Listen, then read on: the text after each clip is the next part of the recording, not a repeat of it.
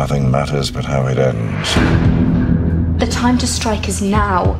The Starks fight the Lannisters, the Baratheons fight each other. The Iron Throne is mine, by right. No one wants you for their king, brother. You have inherited your father's responsibilities. They come at a cost. I love her. I want to know what Cersei is doing, who she sees, everything. Heard some of the men talking about the comet. Say it's an omen. That comet means one thing, boy. Dragons. What do you know about warfare? Nothing. I know that our enemies hate each other almost as much as they hate us. They'll hit us in force, and they won't run away when we hit back. You want to lead one day? We'll learn how to follow. When my dragons are grown, we will lay waste to armies and burn cities to the ground. Power is a curious thing. It's a trick, a shadow on the wall. This is what ruling is lying on a bed of weeds, ripping them out before they strangle you in your sleep. The king is a lost cause. It's the rest of us I'm worried about now. I saw it. I saw something. Whatever it was, you'll see it again.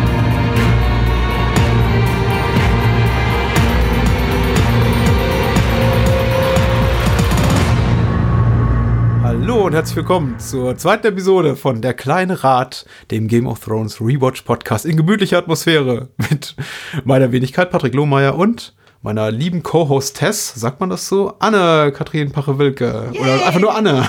Hallo, ich bin Patrick. Du hast es sogar wunderbar geschafft, in einem Rutsch meinen Namen richtig auszusprechen. Ja, tatsächlich. Ja, die wenigsten kriegen das tatsächlich hin, weil es hängt bei den meisten dann irgendwie entweder mit dem Vornamen zusammen, sodass sie viele das E im Anne verschlucken. Manche kriegen meinen Nachnamen nicht auf die Reihe, weil für viele ist Pache doch zu ungewöhnlich, wo man sich denkt, so eigentlich ist da nichts ungewöhnlich. Manche denken, es ist irgendwie französisch, deswegen kommt da ganz häufig so dieses Paché oder sonst Mhm. irgendwas raus.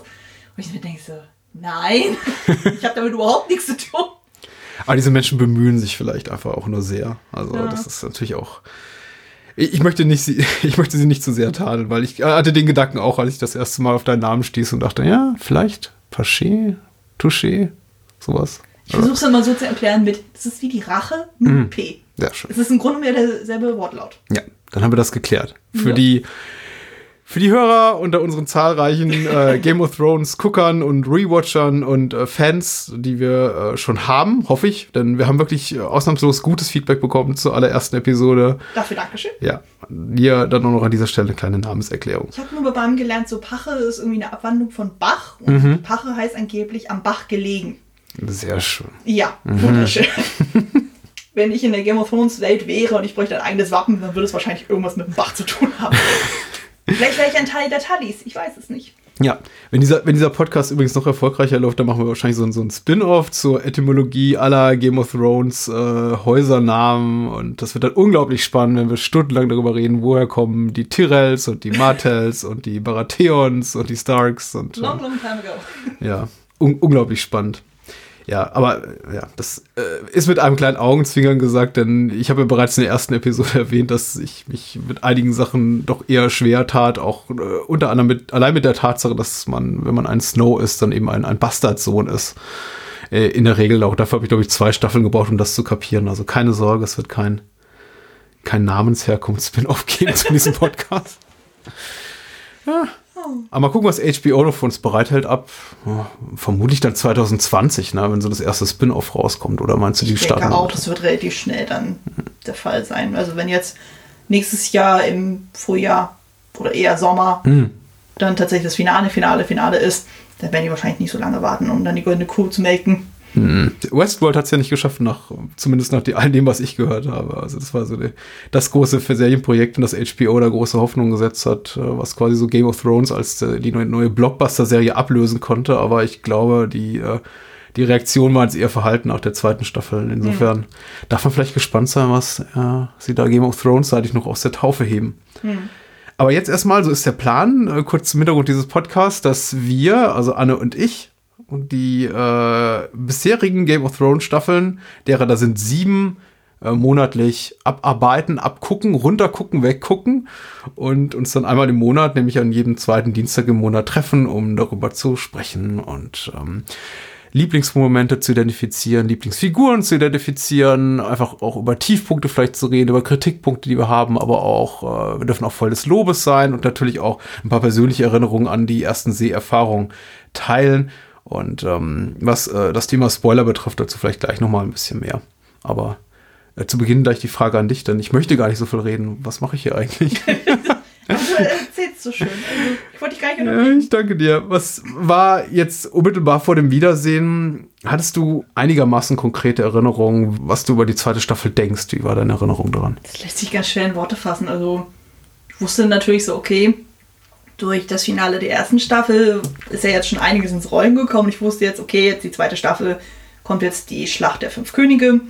Also sprich dann so, das ganze Königreich ist ja also mehr oder weniger aufgesplittert, so jeder will irgendwie die Krone an sich reißen und da ist ganz viel Hickhack und Gezicke hier, Gezicke da.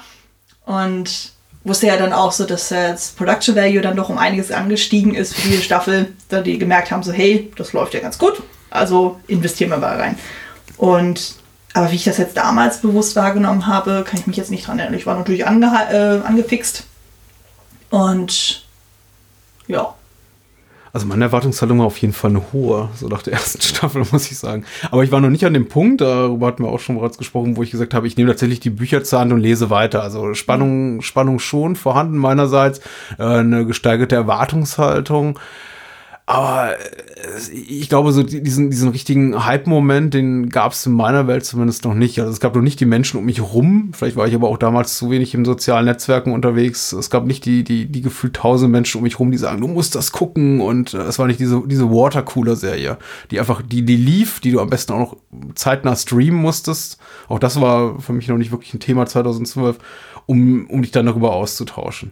Also schon klar mit, mit Spannung verbunden, aber nicht so, dass ich gesagt habe, ich muss die jetzt vorab sehen, auch vielleicht möglicherweise auf illegale Art und Weise. Ich habe dann brav gewartet, bis irgendwann die DVDs und die Blu-rays rauskamen und die geguckt und ähm, also meine Erinnerung jetzt an die zweite Staffel war, ganz ehrlich, dass sie nicht zu meinen Lieblingsstaffeln gehört. Mhm. Also ich, ich würde sie jetzt, bevor ich sie wieder sah und ob sich das geändert hat, darüber gebe ich dann später auch Auskunft, äh, hätte ich sie qualitativ eher so im, im, im, unteren Drittel auf meiner persönlichen Game of Thrones Beliebtheitsskala äh, angesiedelt. Da gibt es noch ein, zwei darunter, aber die zweite war mir immer als sehr, sehr zerschossen und sehr diffus und sehr spannungsarm in, äh, in Erinnerung geblieben. Und vielleicht auch gerade deswegen war ich jetzt besonders gespannt darauf, sie wiederzusehen. Einfach um mhm. vielleicht diese, diese, diesen, diesen Vorurteil oder diese falsche Erinnerung zu entkräften. Ja, so genau konnte ich das für mich noch nie so wirklich einordnen, so dass ich sagen würde, okay, die Staffel ist mir die liebste, die Staffel ist mir die wenig Nein? liebste. Nee. Weil mhm. das verschwimmt für mich alles so extrem, so wo ich sagen konnte, okay, in der Staffel ist noch grob das und das passiert, in der Staffel ist wieder grob das und das äh, passiert. Aber. Oder ist die fünfte und das grob gar nichts passiert? Nein, ist, also die fünfte kann ich schon definitiv sagen, weil das wirklich so ein Wendepunkt war, wo ich gedacht hätte, so ich höre auf, dann so, weil das mich dann doch ziemlich verloren hatte. Aber dann habe ich mich ja doch wieder vom Halbarm stecken lassen. Nee, aber das, was du jetzt meintest, mit äh, so in dieser Gesprächsblase zu sein, so, das mhm. war natürlich bei uns, äh, also bei meinem Mann und mir, durchaus gegeben, so eben, dadurch, dass wir dann, wie in der ersten Folge auch schon erklärt, dann eben die Freunde hatten, so, die mein Mann durch die Schule dann auch kannte und wir halt auch sehr dicke miteinander sind, waren, sind. Hm. Da ist immer noch mit den Kontakten, nur durch die Distanz ist es jetzt gerade ein bisschen schwieriger. Und ähm, da hat man sich natürlich extrem äh, ausgetauscht und jetzt aktuell ist es zum Beispiel auch so, dass meine Schwiegerfamilie die Serie auch guckt. Also von daher mit vielleicht so ein bisschen verzögerter Zeit dann, aber grundsätzlich tauschen wir uns da auch regelmäßig aus. Ist es so, dass du auf bestimmte Momente hinfieberst, wenn du sagst, also bestimmte Ereignisse, auch so, so, so, so Showcase-Szenen, wie jetzt, weiß ich nicht, ja, wie hier eben jetzt äh, die, die Schlacht von Blackwater oder äh, die Rote Hochzeit in der kommenden Staffel, also assoziiert man ja schon sehr spezifisch mit einer Season, dass mhm. man sagt, so das ist der eine Moment oder manche Seasons haben auch mehr als einen davon. Äh, die, die, die, die, die kann ich schon ganz klar chronologisch in der Serie verorten. War es jetzt auch so, dass du gesagt hast, hier, das sind so die vor dem Rewatch die zwei, drei, fünf, zehn Momente, auf die ich mich besonders freue? Oder? Ja, ja, auf jeden Fall. Also ich hatte auf jeden Fall mich schon sehr auf die Einführung von Brienne gefreut. Ja. Äh, das war für mich so ein Highlight. Und ähm, genau eben die Schlacht am Blackwater und wo ja dann dieser großartige Moment auch ist, um so weit schon mal ein bisschen vorweg, vorwegzugreifen, mit Tyrion und mit dem Bluthund. da gibt es so ein paar schöne, schöne, schöne, schöne Highlights. Und das war für mich so, so der Ankerpunkt, wo ich sage, so, so ja, deswegen gucke ich die Staffel und weil zwischendurch dann so, habe ja jetzt die letzten Wochen auch die ganze Zeit immer so Folgen geguckt, so Notizen, Notizen, Notizen, Notizen und zwischendurch dachte ich auch so, was ist nochmal zwei Folgen zuvor passiert? Das Mhm. war dann, äh, war dann diesmal echt schwieriger. Also letzte Staffel hatte ich das Gefühl, das war noch ein bisschen einfacher, Ja. weil es irgendwie alles noch ein bisschen konzentrierter war gefühlt. Jetzt habe Mhm. ich das Gefühl, jetzt sind, laufen parallel zehn Handlungsstränge dann ab, aber ab und zu dann halt ähm, aufgrund eben der vielen Handlungsstränge und der Zeit gibt es mal in der einen Folge eher die äh, Stränge und in der anderen Folge gibt es dann eher die Stränge. Das fand ich dann zum Beispiel bei der neunten Folge dann sehr, sehr angenehm, weil man sich wirklich komplett nur auf King's Landing konzentriert hat. Ja, das ist immer so. Ich, ich, ich frage mich auch oft genug, ist das jetzt sein Gefühl, Patrick, oder ist es wirklich so, dass es äh, un, unendlich viele Handlungsstränge gibt und unendlich viele Figuren, deren Geschichten erzählt werden? Und ich meine, ein guter, guter Gradmesser ist dann eben einfach, wenn man es wenn man's niederschreibt, was wir jetzt Mhm. auch im Vorfeld dieser, dieses, äh, dieser kleinen Podcast-Runde wieder getan haben. Und da stellt man eben doch fest, okay, in der ersten Staffel hatten wir eine, glaube ich, eine knappe DIN A4-Seite und jetzt sind es eben gut, äh, gut anderthalb oder fast ein, zwei Drittel. Also da hat sich auf jeden Fall was getan, so in Sachen Komplexität oder Vielfältigkeit der Handlungsstränge und Figuren. Äh, das geht schon ganz schön, ja, ins Eingemachte. Ich habe, ich habe tatsächlich bis auf Blackwater gar nicht so konkrete Bilder vor mir gehabt von der Staffel. Ich wusste, dass bestimmte Figuren kommen. Ich freute mich auf, auf Stannis und ähm, damit verbunden eben auch auf Davos, die ich ziemlich toll finde. Also Davos mehr als Stannis, ehrlich gesagt. Stannis ist eher eine, eher eine unangenehme Figur. Ähm, Ich finde, er gehört so ein bisschen zu dem Club der treuen Gefolgschaft. ja, aber ich habe mich jetzt eben auch dabei ertappt, dass ich tatsächlich ähm, mich auf Sachen freue, die gar nicht kommen. Und das ist immer so ein bisschen doof tatsächlich. Oh. Ja, dann, äh, wenn ich ähm, Was hattest du denn erhofft? äh, äh, Mans Raider, dass, dass der auftaucht. Ich wusste, dass eben äh, der, der Schauspieler, den ich auch sehr gern mag, der, ja, äh, toll. das habe ich immer vergessen, der Julius Caesar in Rome spielt und, und in The Terror den Ähm, Captain. ich weiß nicht, wie man ihn ausspricht, aber entweder Ich glaub, das war walisischer Name. Hinz oder Mhm. Ciaran Hinz. Ja. Aber ich finde, ich liebe den Schauspieler. Ja. Der ist toll. Ich habe den letzten, ähm, der ist in einer meiner liebsten Jane Austen-Verfilmungen, Hm? die männliche Hauptrolle. Da spielt er auch einen Captain, da ist er großartig. Männer in Uniform sehen großartig aus. Außer das Nazireich, das will ich mal unterstreichen. So. Aber generell Uniformen, die machen schon echt was her. Äh, Gerade so eine Marineuniform, das ist schon Oder so einer gerade aus, so 19. Jahrhundert. Schon ganz schnieke. oder so einer aus, aus Knochen, wie, wie, wie der Meister der Wildlinge da, Me Me- Meister der Knochen bei den Wildlingen trägt. Ja gut, das ist nochmal eine andere Form von Uniform, aber ja. Also auf den freute ich mich und der kam dann eben nicht. Das ist äh, Das tatsächlich. habe ich aber auf dem Schirm tatsächlich gehabt. Und so. Also- Also, eher überrascht hat, war zum Beispiel, dass man die Familie von Stannis noch nicht sieht. Mhm. Ich dachte, die wären da schon dabei, aber die kommen anscheinend doch erst später. Ah, stimmt, ja. Also zum Beispiel die Tochter, die Ah. ja durchaus relevant ist. Ja, die noch für einen der unangenehmeren Momente, aber ich glaube, der kommt dann auch erst in Staffel 6 oder so verantwortlich sein Nee, ich wird. glaube, der kommt in Staffel 5. Oh ja, noch, noch ein, noch ein Pluspunkt für die fünfte Das war Staffel. eins von diesen Hardcore-Momenten in Staffel 5. Ja, noch so ein Pluspunkt für die fünfte Staffel. Also man kann sich wirklich drauf freuen. Ah. Ähm, Der Rewatch wird interessant, ich merke schon. Ja, äh, ich war darauf gefasst, dass Sam auf jeden Fall mehr zu tun hat und ähm, was ich tatsächlich, das klingt jetzt vielleicht blöd, aber es ist tatsächlich so, ich war tatsächlich darauf gespannt, ob sie, ob die Showrunner auf die Kritik, die jetzt doch seitens des Publikums wahrscheinlich weniger, aber zumindest der, seitens der Kritiker und der Menschen, die eben diese äh, wöchentlichen Recaps schreiben, die ihnen da begegnet ist in, in, in puncto überflüssige Sexszenen. Und dafür wurde ja jetzt dieses Wort Sexposition aus der, aus der Taufe gehoben. Und es gab eben so äh, zahlreiche awkward Moments in der, in der ersten Staffel mit, vor allem mit Ross. Und ich war, blickte doch mit einiger Spannung darauf, ob sie ein bisschen wenigstens ihren Fehlern gelernt Mhm. haben und es so zurückgeschraubt haben. Und ja, das Gefühl, es ist möchte ich sagen. Ja, geworden. es ist besser geworden. Ich hörte sie, ähm, die äh, ein, einige, einige weibliche Teile der Zuschauerschaft und auch ähm, Männer, die das mögen, waren sehr erfreut darüber, dass zum Beispiel, mh, na, wie heißt Gendry, einmal ähm, shirtless und ähm, mit sehr aus, aus mir nicht nachvollziehbaren Gründen ober, eingeölten Oberkörper da rumlaufen darf und schmieden darf. Und dachte ich, okay, vielleicht ist es jetzt so ein bisschen die ausgleichende Gerechtigkeit, nachdem man in der ersten Staffel nur nackte Männer gezeigt hat, wenn sie irgendwie gerade gefoltert wurden, zum Beispiel. Also quasi hinter einem, quasi hinter einem, hinter einem Schwert, hinter einem Pferd hergezogen wurden oder ja. Oder wenn äh, baden waren. ja, oder, oder, oder Hoda mit seiner Socke da baden durfte. also, aber gut, äh, ich bin da vielleicht nicht die, nicht die, die Person, die das unbefangen beurteilen kann. Aber tatsächlich habe ich auch das Gefühl gehabt, es war, es wurde ein bisschen besser und ja, dann auch wieder nicht. Ich glaube, da kommen wir nachher auch noch. Da werden wir noch später. Auch durchaus den einen oder anderen cringy Moment. Ja, äh, aber im Großen und Ganzen hat das Wiedersehen mit der zweiten Staffel deine Erwartungen erfüllt. Äh, du sagst, du hast gar keine konkreten gehabt. Übertroffen oder war das eher so, ja, hatte ich mal doch ein bisschen mehr von erhofft? Mm, es ist eigentlich relativ gleich geblieben. Mhm. Ich war halt nur eben, wie du schon meintest, wir haben ja dann während des Schauens ja auch mal Sachen niedergeschrieben und da ist mir halt eben so dieses bewusst geworden von wegen, das ist doch alles deutlich zerfasert ist. Und das war halt für mich so ein, äh, doch so ein Überraschungsmoment, wo ich so dachte so, oh Gott, so welche auch mal aufgeschrieben war, so, okay, welche Figuren tauchen jetzt in welche Episode auf? Und dazwischen merke ich dann so, Moment mal, wir haben gar nichts von John gesehen. Mensch, wir haben ja gar nichts von Danny gesehen. Und da habe ich dann irgendwann auch gemerkt, so, das ist dann, und wenn man dann mal so die einzelnen Handlungsstränge sich anguckt, hat man das Gefühl, es passiert eigentlich gar nicht so viel.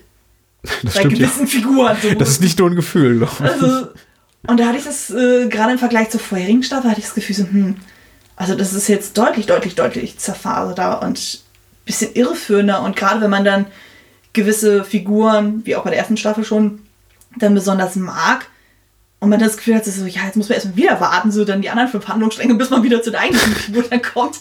Das ist dann manchmal ein bisschen ermüdend.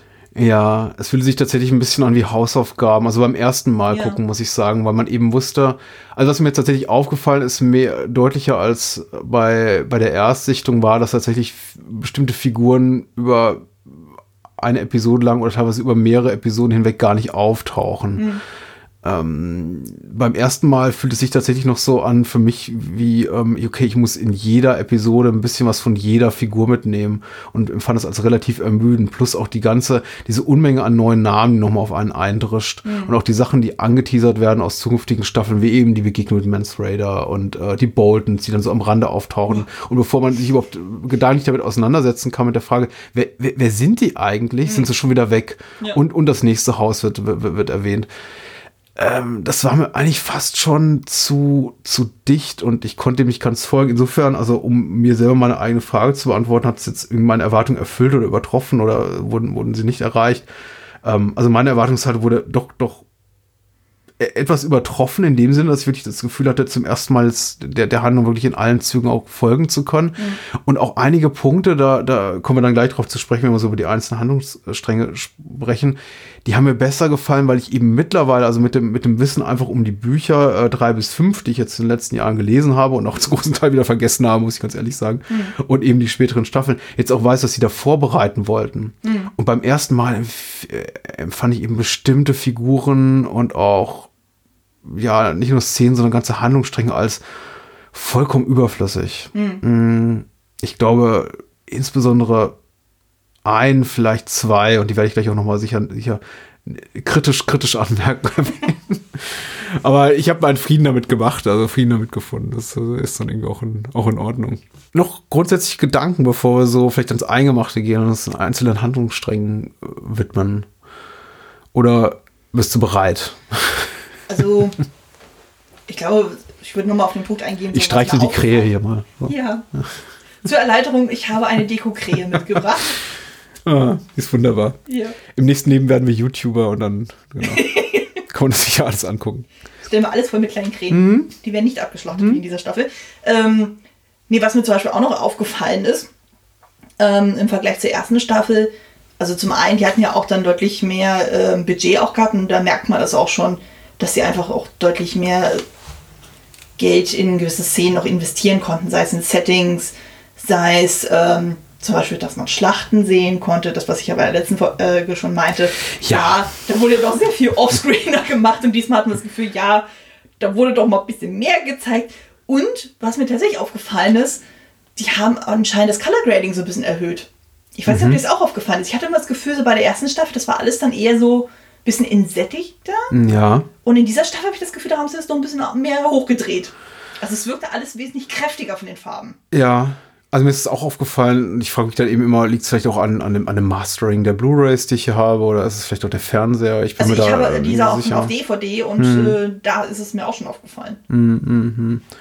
Es kommt immer darauf an, wo man sich gerade befindet, auch in der Handlung. Also ich finde, je nachdem auch, ob, ob die Sets es hergeben, mhm. äh, so wie soll ich sagen, illuster abgefilmt zu werden. Das ist bei einigen eher, eher, eher so der Fall, bei anderen äh, weniger. Ich finde, der Thronraum gibt eben unglaublich viel her. Oh, ja. äh, äh, Daenerys, solange sie in der Wüste ist, gibt unheimlich viel her. Wenn sie dann in Karth ist, gibt das Ganze weniger her. Also ich habe immer das Gefühl, dass sich auch die Regisseure sehr daran orientieren und, und dem, wie sie es zeigen, ob denn eben die, die, die Sets oder die Locations, wo es gerade filmen, das erlauben.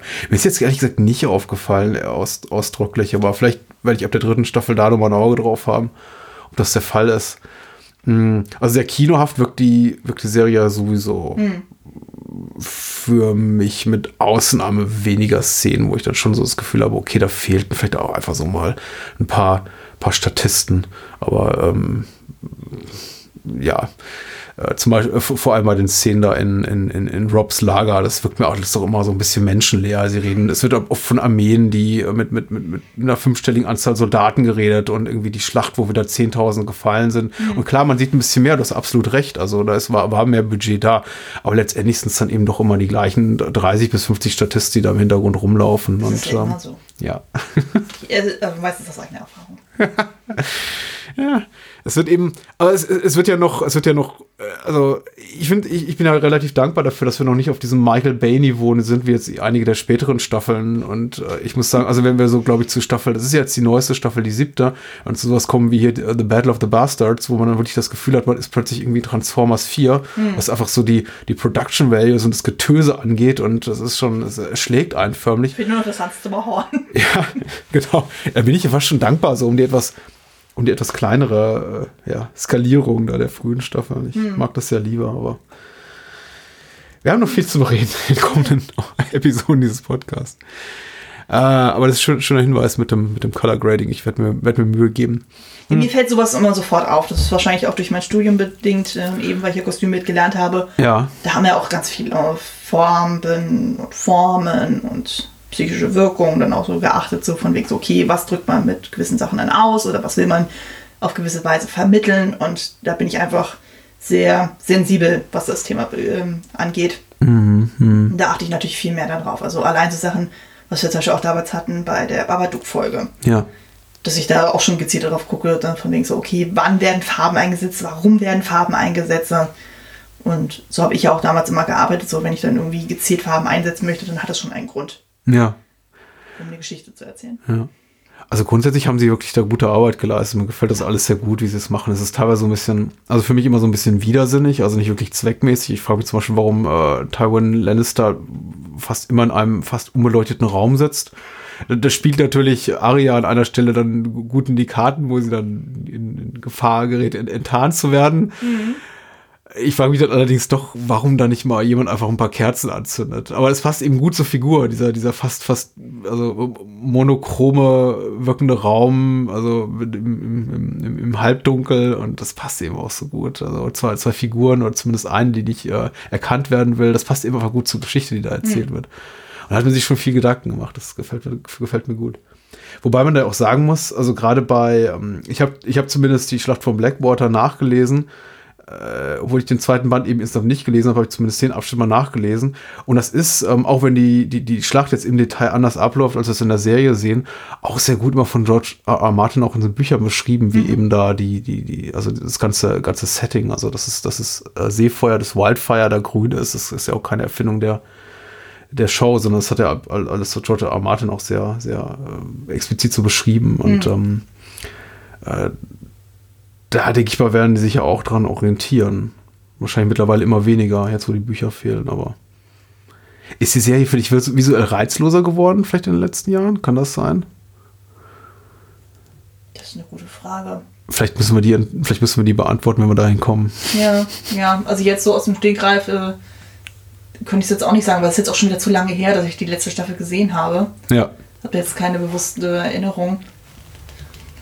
Also das hat man vorhin ja schon auch das äh, Problem gehabt, dass ich dann, das jetzt für mich jetzt einfach auch so ein Punkt ist, sozusagen, wo ich ja nur noch so ganz grob sagen kann, das ist in der Staffel passiert, das ist in der Staffel passiert. So. Ja. Das verschwimmt für mich alles so. also ich habe natürlich dann so meine zwei, drei Lieblingsfiguren, da kann ich noch relativ präzise sagen, so was passiert in den einzelnen Staffeln. Aber ansonsten muss ich dann schon echt raten und so. Also es ist jetzt nicht so wie bei Dr. Who, dass ich noch sagen kann, okay, die und die Staffel, das ist mit dem Doktor, die und die Staffel ist Ja, mit dem und dem Doktor, ja. passiert das und das und jenes, der und der Companion kommt, der Companion geht, fertig. Ich Also ich habe ich hab die konkrete Erinnerung zumindest daran, dass jede Figur mal Handlungsstränge hat, wo die Figur einfach drunter leidet. In dem Sinne, dass man das Gefühl hat, die hat mal irgendwie eine halbe Staffel oder eine Staffel und manche Figuren vielleicht sogar zwei Staffeln lang eigentlich fast nichts zu tun. Mhm. Und also das ist eine Erinnerung, die ich habe, aber ich weiß immer nie, wann es eintrifft. Deswegen bin ich immer dankbar, wenn das eben einige Figuren, die ich sehr gern mag, nicht erwischt. In, dem, in dieser Staffel hat zum Beispiel äh, äh, Danny, also Daenerys, erwischt mit dem, ich habe nicht so wahnsinnig viel zu tun. Where are my dragons? Ja, das, äh, darüber wird zu reden sein. Be bevor wir jetzt über die einzelnen Handlungsstränge sprechen, die obligatorische Spoilerwarnung, die jetzt hier verspäteterweise kommt, aber vielleicht nochmal in aller Ausdrücklichkeit gesagt. Äh, Also wir bringen sofern sinnvolle Ereignisse der späteren Staffel auch in unser Gespräch ein, gehen aber in der Regel nicht ins Detail, will jetzt heißen, also es, wir, wir können uns jetzt nicht davor hüten, auch mal zu sagen, schade, dass so und so in Staffel 3 stirbt, aber wir werden jetzt keine einzelnen Szenen sezieren aus späteren Staffeln. Und falls doch, äh, geben wir mal an, geben wir davor einen entsprechenden Hinweis, dann doch bitte die nächsten fünf Minuten zu skippen und wem selbst das zu noch zu spoilerific ist und äh, die Serie, jemand die Serie noch nicht kennt und diese vollkommen unbefleckt von Spoilern erleben möchte, der sollte unseren kleinen Rat meiden, bis er oder sie die Serie dann auch bis inklusive Season 7 gesehen hat. Also ich denke aber mal alle, die uns jetzt hier beiwohnen akustisch, die, die wissen, was sie kriegen und was sie Ich zu erwarten haben. auch. Also ich weiß auch von den einen oder anderen so, dass die gezielt jetzt mit unserem Podcast warten, weil sie die Serie noch nicht gesehen haben und das aber dann nachholen werden, wenn sie die Serie auch. Ja, ganz merkwürdig. Also tatsächlich, wir haben, wir haben ein Feedback bekommen bei Twitter oder Facebook. Das ging in die Richtung, ja, ich konnte mir ja mit der Serie nie warm werden, habe quasi nach Episode 3, Staffel 1 aufgegeben.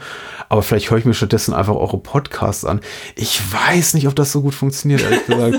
Also reizvoll, ihr werdet ja gleich selber hören, sind unsere Inhaltsangaben nicht so in dem Sinne, äh, dass sie großen Unterhaltungswert bieten. Ähm, Wenn ihr euch trotzdem unterhalten fühlt, freut uns das trotzdem. Nein, ich finde das absolut super, aber ich habe jetzt die Namen, wir haben jetzt die Namen nicht gezählt, aber ich würde mal sagen, wir reden hier ungefähr von 40, circa 40, 30 bis 40, würde ich sagen, handlungsrelevanten Charakteren, Mhm. mal mehr, mal weniger, also rund 10 bis 15 Hauptfiguren und dann auch irgendwie 20, 30 Figuren so in der Peripherie dieser Figuren.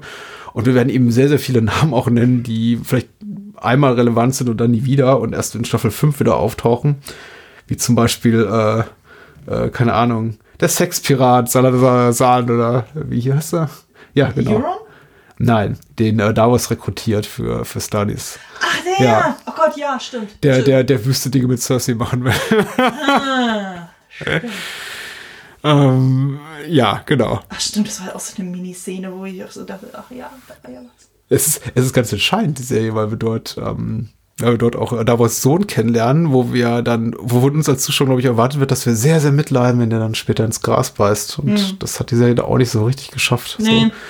Wer war er noch mal? Ah, Ich weiß bis heute immer noch nicht seinen Namen. der heißt Mathos. Tja. Ich musste das auch extra nachgucken. Das ist irgendwie bei mir völlig untergegangen. Davos hat einfach alles überstrahlt. Mhm.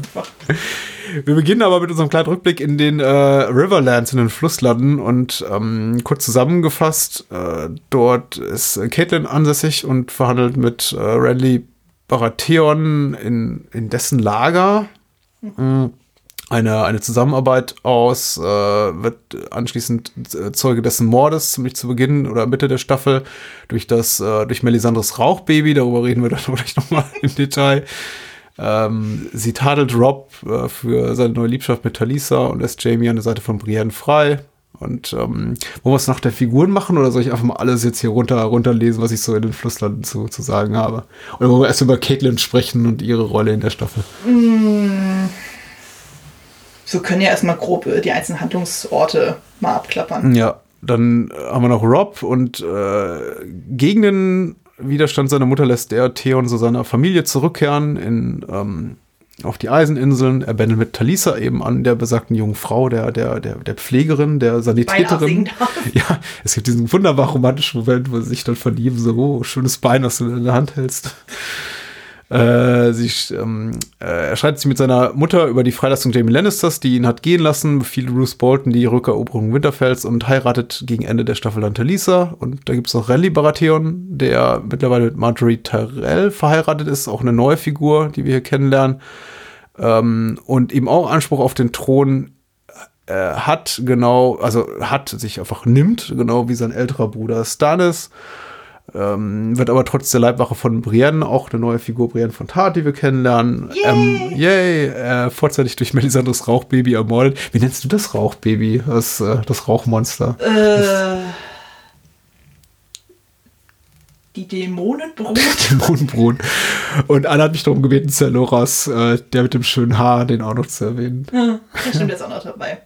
Der hat auch so eine, das ist der, das ist der Prinz, der König, der, der, der Ritter der Blumen oder so. Der Ritter der Blumen meine ich auch. Ja, ja. Genau, und er ist wiederum der Bruder von Marjorie. Richtig, richtig. Die wiederum von dessen Liebschaft zu ihrem Gatten weiß.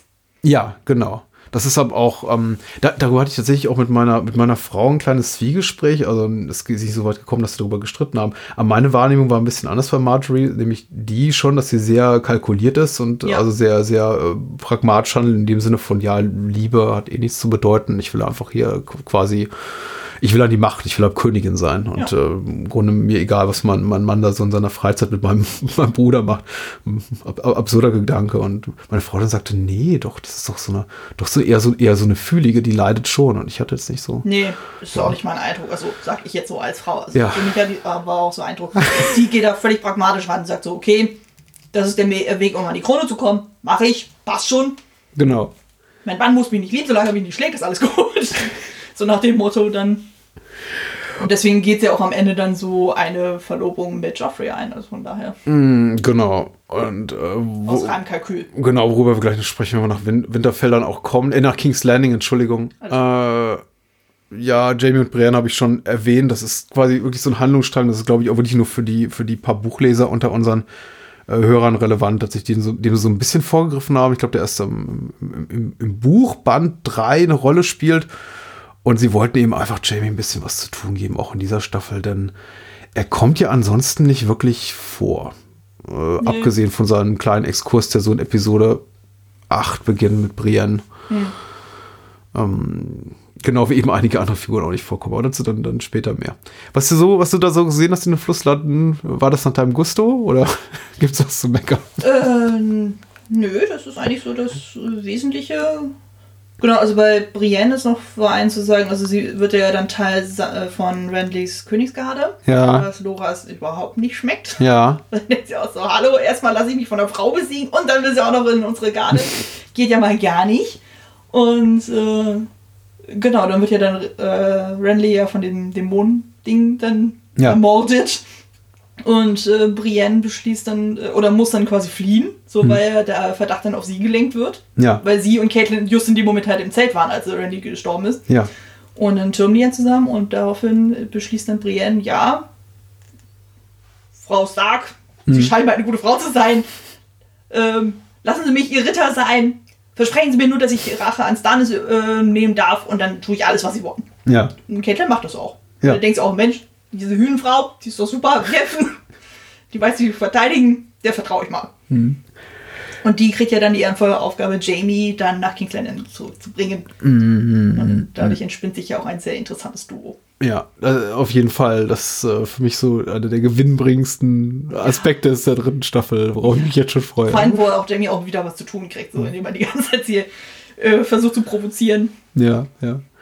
Ah, ich, ja, ich habe ich hab noch so ein paar, ich habe so ein paar Gedanken zu den, zu dem Handlungssträngen in, in, den Riverlands. Also zu, zum einen, dass ich tatsächlich, das ist der Punkt, wo ich sagte, der, dass das Wiedersehen hat sich wirklich gelohnt, nämlich, dass ich diese ganze Geschichte rund um Rob und Talisa jetzt relativ gut fand, während ich sie beim ersten Sehen ohne jetzt ohne das Wissen darum, dass es eben auf das auf, auf die Red Wedding dann irgendwann zuläuft, eher eher ermüdend fand, weil ich dachte, ja, okay. Also der politische Aspekt des Ganzen, Bezug auf die Fries und insbesondere Waller Fry, dessen äh, Tochter ja Rob eigentlich versprochen ist, hm. habe ich noch. Einer seiner Töchter. Einer seiner Töchter, er weiß ja noch nicht mal welche und ob die hübsch ist, keine Ahnung, mutmaßlich schon, also hübscher als der Durchschnitt, aber das ist, scheint ja auch immer ein großes ähm, ein, ein, ein, kritischer Punkt zu sein für Rob. So, das, äh, glaub ich ich glaube, die Frage wird ihm auch im Laufe der Serie dreimal gestellt. Ist es wenigstens eine hübsche? Oder auch Talisa sagt hm. so, ist, die, ist, ist die wenigstens in Ordnung? Ja, weiß ich nicht. Wie heißt sie denn?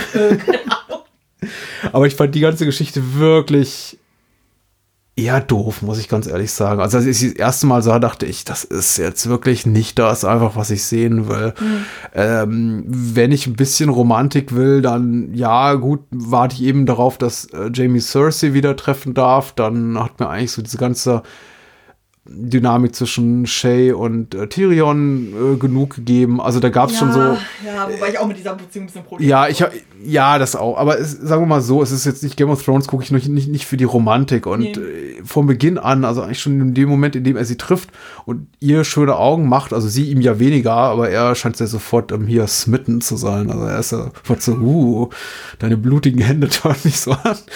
Ähm, machst du das schon länger? Mit seinem besten Stück. Ja, genau. kurz so passen.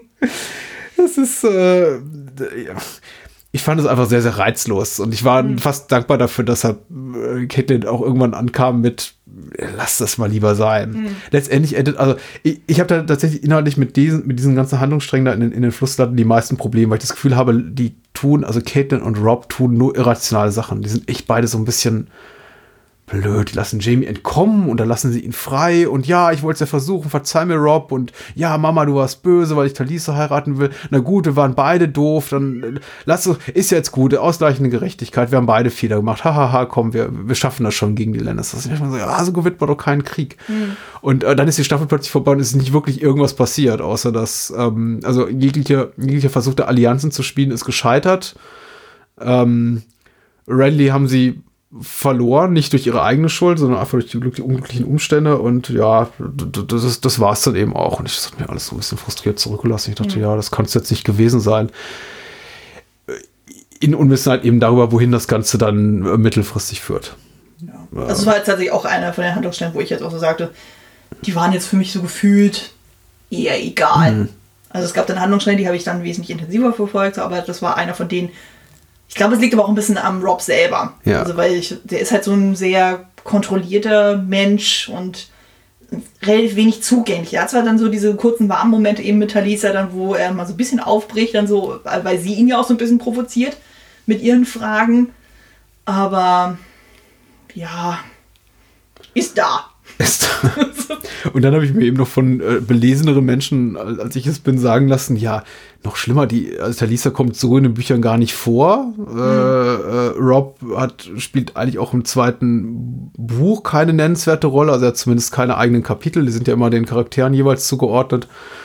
Und dachte mir, ja, wieso, wieso? Das macht irgendwie noch schlimmer. Ich habe mhm. schon irgendwie beim, beim Gucken sie besonders gut gefunden, aber irgendwie jetzt ein paar Wochen später zu erfahren, das war noch nicht mal im Buch wozu. Und jetzt natürlich im, im Wissen um die späteren Ereignisse ist es okay. Und äh, immerhin, immerhin schenkt uns die ganze Sache Brienne und davon, davon haben wir wirklich sehr, sehr, sehr lange was. Ja, das ist toll. Wollen wir in die, in die Kronlande, in die Crownlands, habe ich mir sagen lassen. Also ich kann es jetzt nur als Crownlands, aber ich habe mir bemüht, jetzt auch mal die deutsche, deutsche Übersetzung rauszusuchen äh, beziehungsweise nach Drachenstein, auf die Insel ah, Drachenstein. Okay. Dragonstone, ja. Ja. Mhm. Und äh, dort sie, äh, finden wir eben Stannis und Stannis will den Thron, hat auch äh, mutmaßlich den größeren Anspruch darauf. Genau, der ist ja der ältere Bruder von den Baratheons mhm. und nachdem er dann Robert Baratheon sehr, sehr unglücklich hat, dann durch eine Wildschweinattacke gestorben. Ja. Wäre jetzt rein rechtlich gesprochen, kann man natürlich sehen, wie man will, aber rein theoretisch gesehen wäre jetzt Dennis der Nächste in der ja. Regel.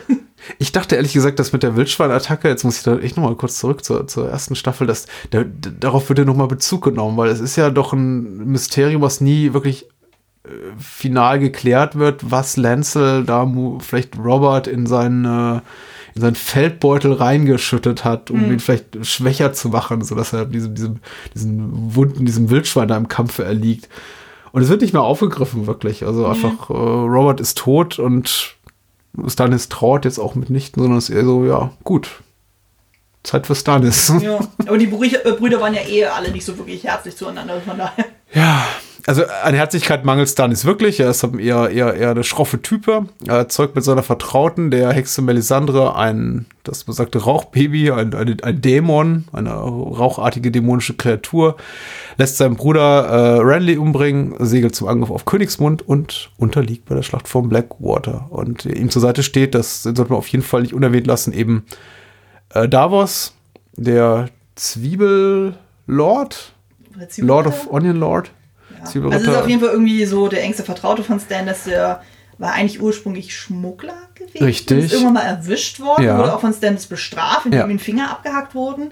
Aber das war anscheinend noch so mit die gnädigste Strafe, die er kriegen konnte und seitdem ist Davos ihm treu. Ich, bin, ich, ich, ich, bewundere diese, also die, die Männer sind wirklich so, so, so, ich meine die Frauen ja auch, aber beinhart, dass sie wirklich übelste Sachen über sich ergehen lassen und trotzdem eben äh, quasi in, in, in, in, ehrfürchtiger, weiß nicht, Hingabe ihren Herren oder ihren, mhm. den, den, Familien, denen sie zugesprochen wurden, wie jetzt auch Stimmt, Theo bei den Starks. Mit dem, äh, mit dem Schattenwolf.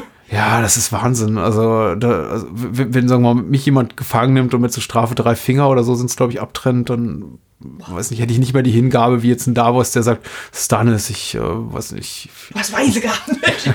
ich stehe und sterbe mit dir. Ach, je, mhm. genau. Ja. Aber wir mögen ihn trotzdem. Wir mögen ihn trotzdem. Und äh, er besorgt eben, das ist ganz wichtig, 30 äh, Schiffe für Stannis. Und ja, äh, interessanterweise, daran konnte ich mich nicht erinnern, wird zumindest erweckt es den Anschein, dass äh, die, die, bei der Schlacht von Blackwater stirbt er dort im, in, in den Flammen.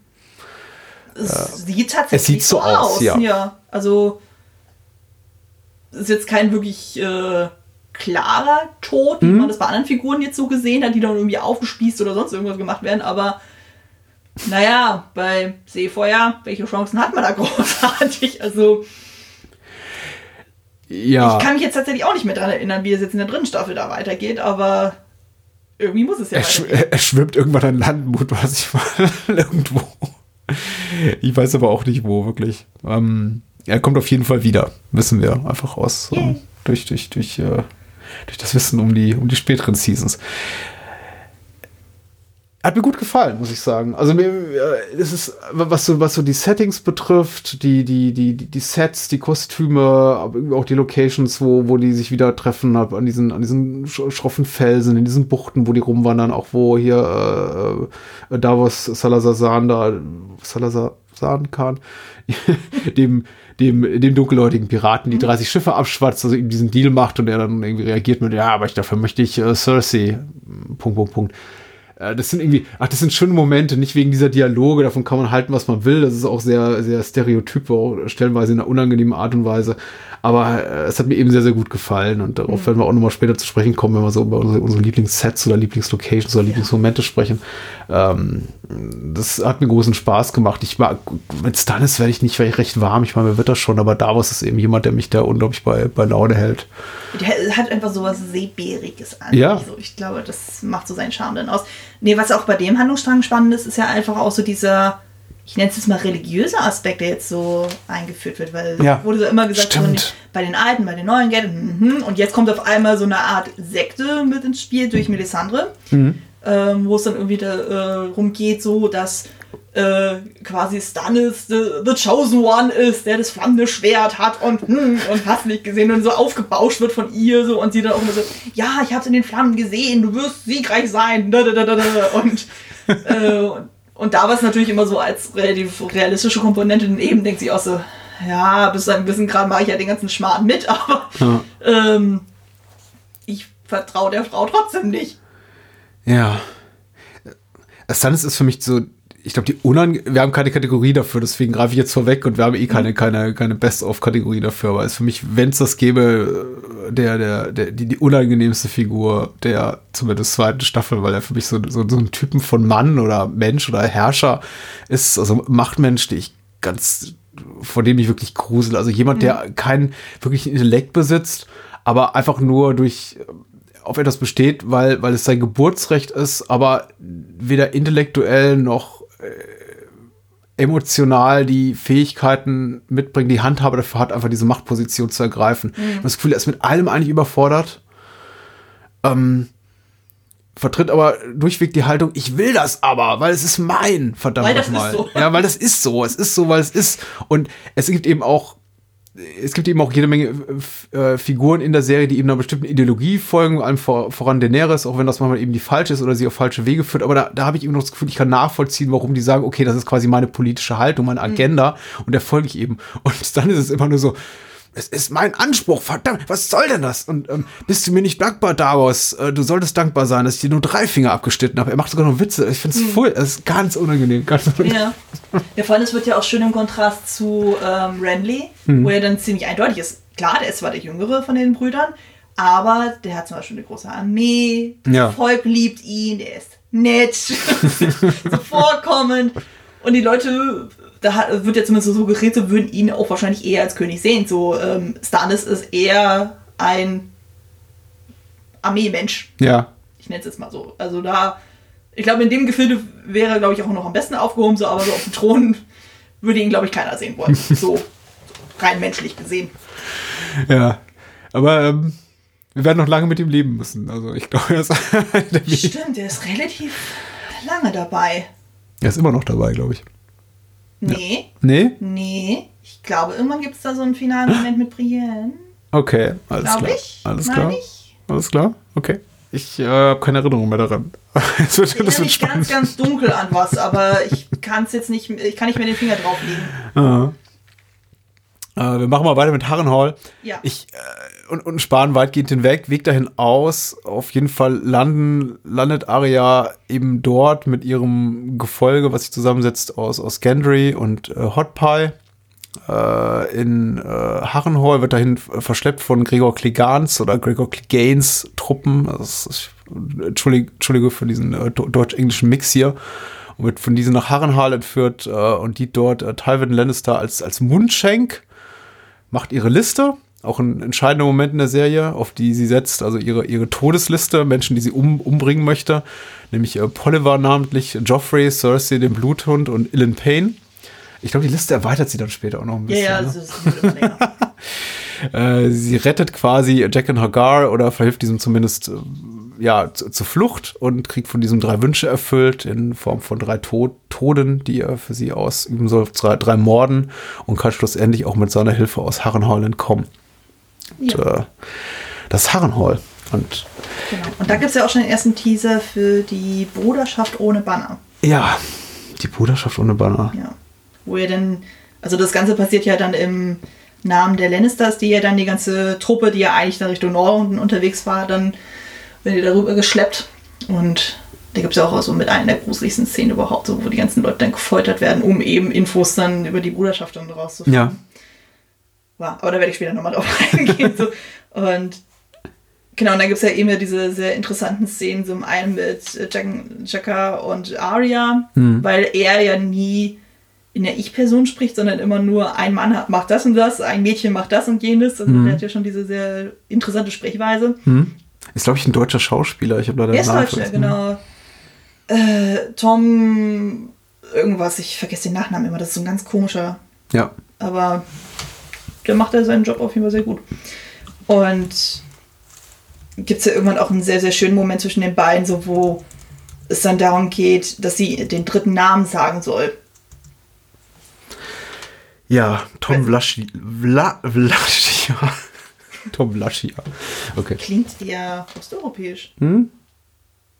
Gut, ich kenne jetzt Wer weiß, der Komponist von Game of Thrones ist auch äh, Deutsch-Iraner aus Duisburg, habe ich gelesen. Ach. Mhm. Ach. Ja. Die Welt ist klein. Ähm, nee, genau, also gibt es ja diesen schönen Dialog so und sie nennt dann seinen Namen so und er dann so, ein Mädchen darf nicht scherzen. sie ja so, nö. Ja, also, du bist ohne Ehre, na und? ja. Also, ich finde, es teasert ja schon so ein bisschen so ihren künftigen Weg dann an. Ja, ja, ja. Mhm auch wir wieder überflüssiges Buchwissen ist tatsächlich alles ein bisschen expliziter, also heißt ein bisschen äh, rigoroser, schroffer seitens, seitens Aria. Sie darf dann auch bei der, bei der Flucht aus, aus Harrenhal, ich habe selber nicht gelesen, aber sagen lassen und auch mitwirken und auch da ein paar Leute im wahrsten Sinne des Wortes, ein paar äh, Soldaten über die Klinge springen lassen. Und äh, aber du hast schon richtig gesagt, auch die Szene mit Jacken Hagar, äh, dem, der sie eben seinen Namen nennt, deutet schon an, sie ist doch arg skrupellos schon für ihr junges Alter. Ja, gut, aber sie ist auch, denk mal, auch insbesondere durch den Tod ihres Vaters jetzt sehr. Oh, sie braucht keine Rechtfertigung. Ich Naja. bin, bin absolut bei dir. Ja auch schon sehr früh geprägt worden. Und naja, auch zum Beispiel die Szenen zwischen ihr und Tivin Lannister, die gibt es ja im Buch ja angeblich auch nicht, so wie ich das verstehe. Nee, die gibt's gar nicht. Nee, die treffen nie Aber ich finde, aufeinander. die haben eine sehr interessante Dynamik zusammen. Ja, absolut. Also das ist tatsächlich, äh, Harrenhal ist, ist zu weiten Teilen äh, eine, eine, eine reine Serienerfindung. Auch, äh, also Peter Baelish, äh, Littlefinger taucht nie dort auf. Der ist ja Ähm, auch gar nicht da bei Caitlin zwischendurch nochmal. Äh, genau, also ich habe hab mir sagen lassen, wie gesagt, auch wieder das nur Wissen aus zweiter Hand, sie verbringt, verbringt eigentlich den Großteil der, der, des Buches quasi in der Hofküche und äh, versucht sich hab dort vor, vor Wachen zu verstecken und äh, hofft, dass hier niemand auf die Schliche kommt, aber auf die Okay. Spur kommt. Aber. Aber generell so der Weg dahin, so das birgt dann auch eine sehr, sehr schöne Szene zwischen ihr und Gendry, Mhm. Wo er dann relativ schnell dann gemerkt hat, so okay, sie ist eigentlich ein Mädchen, weil sie wurde ja die ganze Zeit ja als Junge dann ausgegeben, Mhm. damit sie halt sicher dann von King's Landing da in den Norden kommt. Und dann beichtet sie ihm das dann irgendwann von wegen so, Mensch, hier, ich bin die Tochter von Ned Stark. Und dann entgleist dann Gendry völlig das Gesicht so von wie so, oh mein Gott, ihr seid eine Lady. Ich habe vor euch gepinkelt. Oh mein Gott, oh mein Gott, das ist so schön. Ich mag die beiden zusammen unglaublich gerne. Und ich habe irgendwann, das muss vor ein paar Tagen gewesen sein, habe ich so eine, so eine Bilderreihe gesehen, wo man aus der ersten Staffel das Bild sieht zwischen Ja. Ned Stark und Robert Baratheon, so von wegen so, Mensch, ich habe einen Sohn, du hast eine Tochter, wir Mhm. sollten die zusammenführen. Und dann darunter das Bild mit Gendry und Arya. Mhm. Wo ich Ja. denke so, ja, das würde theoretisch gesehen Sinn machen. Ich glaube, die, ich glaube, die Schauspieler sind gar nicht äh, alterstechnisch so weit auseinander, aber es, es, es wirkt so, als würden zwischen ihnen zehn Jahre liegen, finde ich. Also, ich finde, Arya sieht immer sehr jung aus. Ich Ja, das stimmt. Sie hat aber einfach sehr, was sehr Kindliches an sich. Ich meine, die ist jetzt, glaube ich, auch schon mittlerweile volljährig, aber Ja, ja, ja, ja, ja. Also die Schauspielerin auf jeden Fall. Also Macy Williams ist, äh, war, glaube ich, auch schon zu, zu Beginn der Serie 15 oder 16 Jahre alt, aber ähm, sie ist ja von relativ kleiner Statur und so wie sie aufgemacht ist mit ihrem, mit ihrem putzigen jungen Haarschnitt, wirkt sie dann irgendwie manchmal eben wie, als wäre sie gerade erst 10 oder 11. Das macht es dann Mhm. auch nochmal extra creepy, dass sie eben auch mit, mit ihrem Schwert eben so gut umgehen kann, da eben auch relativ skrupellos ist. Ähm, ich finde ja Aria ganz toll, hat das schon in der, in, in der ersten Staffel. Ich finde ja, sie ist, eine, sie ist eine tolle, tolle Figur. Wobei jetzt eben auch je, je, jedes letzte bisschen kindliches Gehabe komplett abgelegt hat in der Mhm. zweiten Staffel. Da ist nicht mehr so viel. Ne, hier in der Staffel hat sie ja leider ein bisschen weniger zu tun. Mhm. Also hier ist ja doch vieles eher passiver Natur. Also eben so, äh, Oh ja. auf dem Weg in den Norden, sie werden gefangen genommen, sie Mhm. ist dann halt dieser Mundschenk und so und lässt dann eher machen. Ja. Insbesondere von Jack und Chaka. Ja. Und ja. Aber schöne Momente mit Tywin Lannister. Und am Ende darf sie ja entkommen. Auch wenn im Grunde sie sich nicht wirklich fort, fortbewegt hat, sondern sie die Staffel genauso beendet, wie sie begonnen hat, nämlich unterwegs mit Gendry und Hot Pie. Aber zumindest kriegt sie ja den Hinweis, so hey, wenn sie auch ein, ich sag jetzt mal, Assassine werden möchte, muss sie Mhm. nach Bravos. Und wir lernen Vala Mogulis kennen. Madame Mogulis, genau. Aber wir, wissen, wir, wir lernen noch nicht, wissen noch nicht, was es heißt. Das, Nee. Da, da lassen wir uns eine ganze Staffel noch mal drauf warten. Ja, aber wir hören es ja zumindest schon mal. Das ist ja. Ja, es ist toll. Das ist also tatsächlich so rein auf der akustischen, auf der gesprochenen Ebene so einer der drei, vier Momente ge gewesen, nämlich ich sagte, dachte, ach, schön, ja, das, das kenne ich doch von irgendwo. Du weißt gar nichts, Jon Snow war der, der, der andere. Und diese, Stimmt, das kommt ja auch in diese diese, diese, diese geflügelten Worte da. Ja. Ja. Ich habe noch einen, aber den darf ich nicht nennen, weil das gehört, gehört zu meinen Lieblingsmomenten. Ah, okay. Ich will noch nicht äh, anteasern. Ja, es ist, ein- Saucy, Saucy Zitat. Ah, okay. Mm.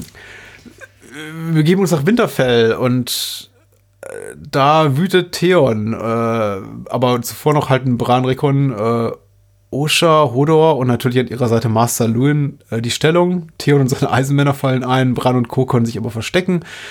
Äh, Theon denkt, sie sind geflohen und tötet als Machtdemonstration zwei kleine Kinder, wird später nochmal zurechtgestutzt von seinen, seinen Männern, beziehungsweise umgehauen, also bewusstlos geschlagen und seine Männer töten dann auch Luin und ähm, mutmaßlich brennen ja dann die Greyjoy-Männer, also die Eisenmänner, auch Winterfell nieder. Wobei im Vorgespräch haben wir gerade festgestellt, so hundertprozentig sicher bin ich mir zumindest nicht, ob das so ist. Also es wird ja zumindest so impliziert. Winterfell brennt, dann, ja, ja. Wurde ja dann irgendwie gesagt, so von wegen, ja, äh, Winterfell ist umzingelt ähm, von den Boltons Mhm. auf Geheiß von Rob Stark, der ja wiederum mitbekommen hatte, von wegen so, hey, Theon hat ihn quasi verraten. Und äh, eigentlich ist schon ziemlich klar, so Theon hat gar keine Chance, da irgendwie da was zu wuppen. Der ist da mit 20 Mann und die da draußen sind Ja. irgendwie im dreistelligen Bereich. Und trotzdem hält er da irgendwie so seine flammende Rede, so von wegen so, ja, äh, die werden die aufs Kreuz legen und, äh, und dann so völlig euphorisch und dann wird er einfach so niedergenockt und so von wegen so, ja, pff, die Pfeife hat doch eh keine Ahnung, was sie da tun. Ja, komm, wir gehen nach Hause. Und das klang für mich jetzt so, weil dann direkt danach geschnitten ähm, wird ja schon gezeigt, so wie dann eben Bran und Co. da aus ihrem Versteck rauskommen. Mhm. Die waren ja die ganze Zeit unten im, äh, im, in der Grabesstätte gewesen. Ja. Ähm, und dann sehen sie ja dann quasi so, dass äh, Winterfell in Schutt und Asche liegt. Ja, ich hab's äh, Theon diesmal auch wieder abgenommen. Also beim ersten Mal war es keine Überraschung, dass ich wirklich dachte, okay, die, die, die, die stürzen sich jetzt wirklich quasi für ihn in die Klinge, die Männer, in die gegnerische. Als auch beim zweiten Mal, äh, die, die Rede von Theon zu, gegen Ende der Staffel war so gut, dass ich dachte, ja, tatsächlich, okay, los geht's. Und ähm, war dann wiederum überrascht, dass er den, ähm, den, den, den Schaft von dem, von dem Schwert dann auf den Hinterkopf kriegt und dann niedergestreckt wird. Und dann Vor allem von dem, der ihm ja die ganze Zeit so Ratschläge gegeben hat, Mhm. von wegen so, der auch zur äh, Seite gesprochen hat, von wegen so, hey, solltest vielleicht mal das und das machen, sonst akzeptieren sie sich nicht Ja. hm, und so. Und dann wird er ausgerechnet von dem dann niedergestreckt, so von wegen so, oh ja, aber die Rede war schön. Mhm. Also Theon bringt auf jeden Fall so ein bisschen Schwung rein in den Handlungsstrang. Ich weiß nicht, ob ich es wirklich einen Handlungsstrang nennen würde, denn wirklich, also es ist eben sehr passiv quasi, pass passiv. Die, äh, die, die, die, die äh, Stark-Überbleibsel sitzen eben da, quasi verwalten den Bestand, um es mal, also auch Personalbestand, um sozusagen, hören sich eben ihre, ihre Lords und ihre Comma- Commander an, was sie eben wünschen und was sie eben brauchen für ihre Truppen.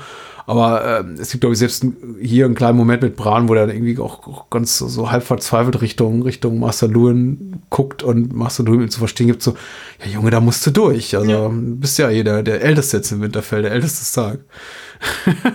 und ist eher ermüdend und äh, so, so schlimm das ist, was äh, Theon dann reinbringt, nämlich äh, bringt, glaube ich, erstmal einen von ähm, ein, einen der Stark-gehörigen äh, Feldherren da, um nicht Feldherren, aber Kommandanten um. Äh, Sir Roderick. Genau. Und äh, dann später Und das auch noch diese. auf so eine unglaublich brutale Art und Weise. Ja, un unangenehm, unangenehm. Ja. Und dann eben auch später die, die zwei, zwei Bauerskinder, äh, die er quasi so seinem Vater abgekauft hat. Also zumindest wird es impliziert, was das Ganze irgendwie noch perverser macht, dass Hm, dann noch so. Vor allem mit diesem Cliffhanger auch noch. Wobei es da eigentlich ziemlich eindeutig war, dass es. Ja, ich glaube, den habe ich auch, glaube ich, so bei meinen, ja, den, den habe ich irgendwie, glaube ich, auch bei meinen, bei meinen, bei meinen später Worst of oder Best of Momenten nochmal noch mal genannt. Ich fand das Ende damals wie heute, wenn die Episode endet mit so, mit, mit den beiden toten, ver verkohlten Kindern, die dort an, den, an den Strick hängen, dachte ich mir, im Ernst? Hm. Nein. Seriously, no. Nein. No. Ja. Aber es, äh, was auf jeden Fall noch wichtig ist, glaube ich, zu erwähnen, ist die Tatsache, dass Bran anscheinend die Fähigkeit hat, ähm, in andere Figuren reinzuwandern. Also diese. Stimmt. Das, ich glaube, Wagen heißt dieses Prinzip Mhm. eigentlich. Das wird hier schon ein bisschen ähm, etabliert. Marcel Lewin äh, wiege das so ein bisschen ab, aber zumindest Osha äh, deutet das so ein bisschen an, so von mir, hey, da könnte ja tatsächlich was sein. Mhm. Oder auch, was ja eigentlich, glaube ich, in den Büchern auch noch ein bisschen ähm, deutlicher aufgezeigt wird, ist ja die Sache mit dem Kometen. Ja. Und da geht sie ja das erste Mal so drauf ein, so von wegen so, ja, manche sehen das, ist die- das und das Zeichen so, aber eigentlich heißt es äh, das Zeichen für Drachen. Ja.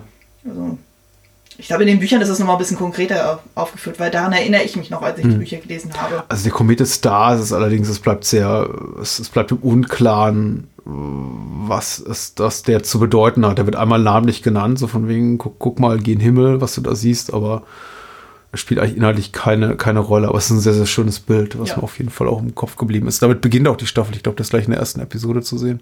Ich meine auch. Ich habe das jetzt auch extrem verkürzt, muss ich zugeben, an der Stelle. Also es passiert äh, relativ viel, wenn man so die ganzen Nebenfiguren noch, noch aufgreift. Also Osha darf dann noch Theon verführen und ähm, warum auch immer.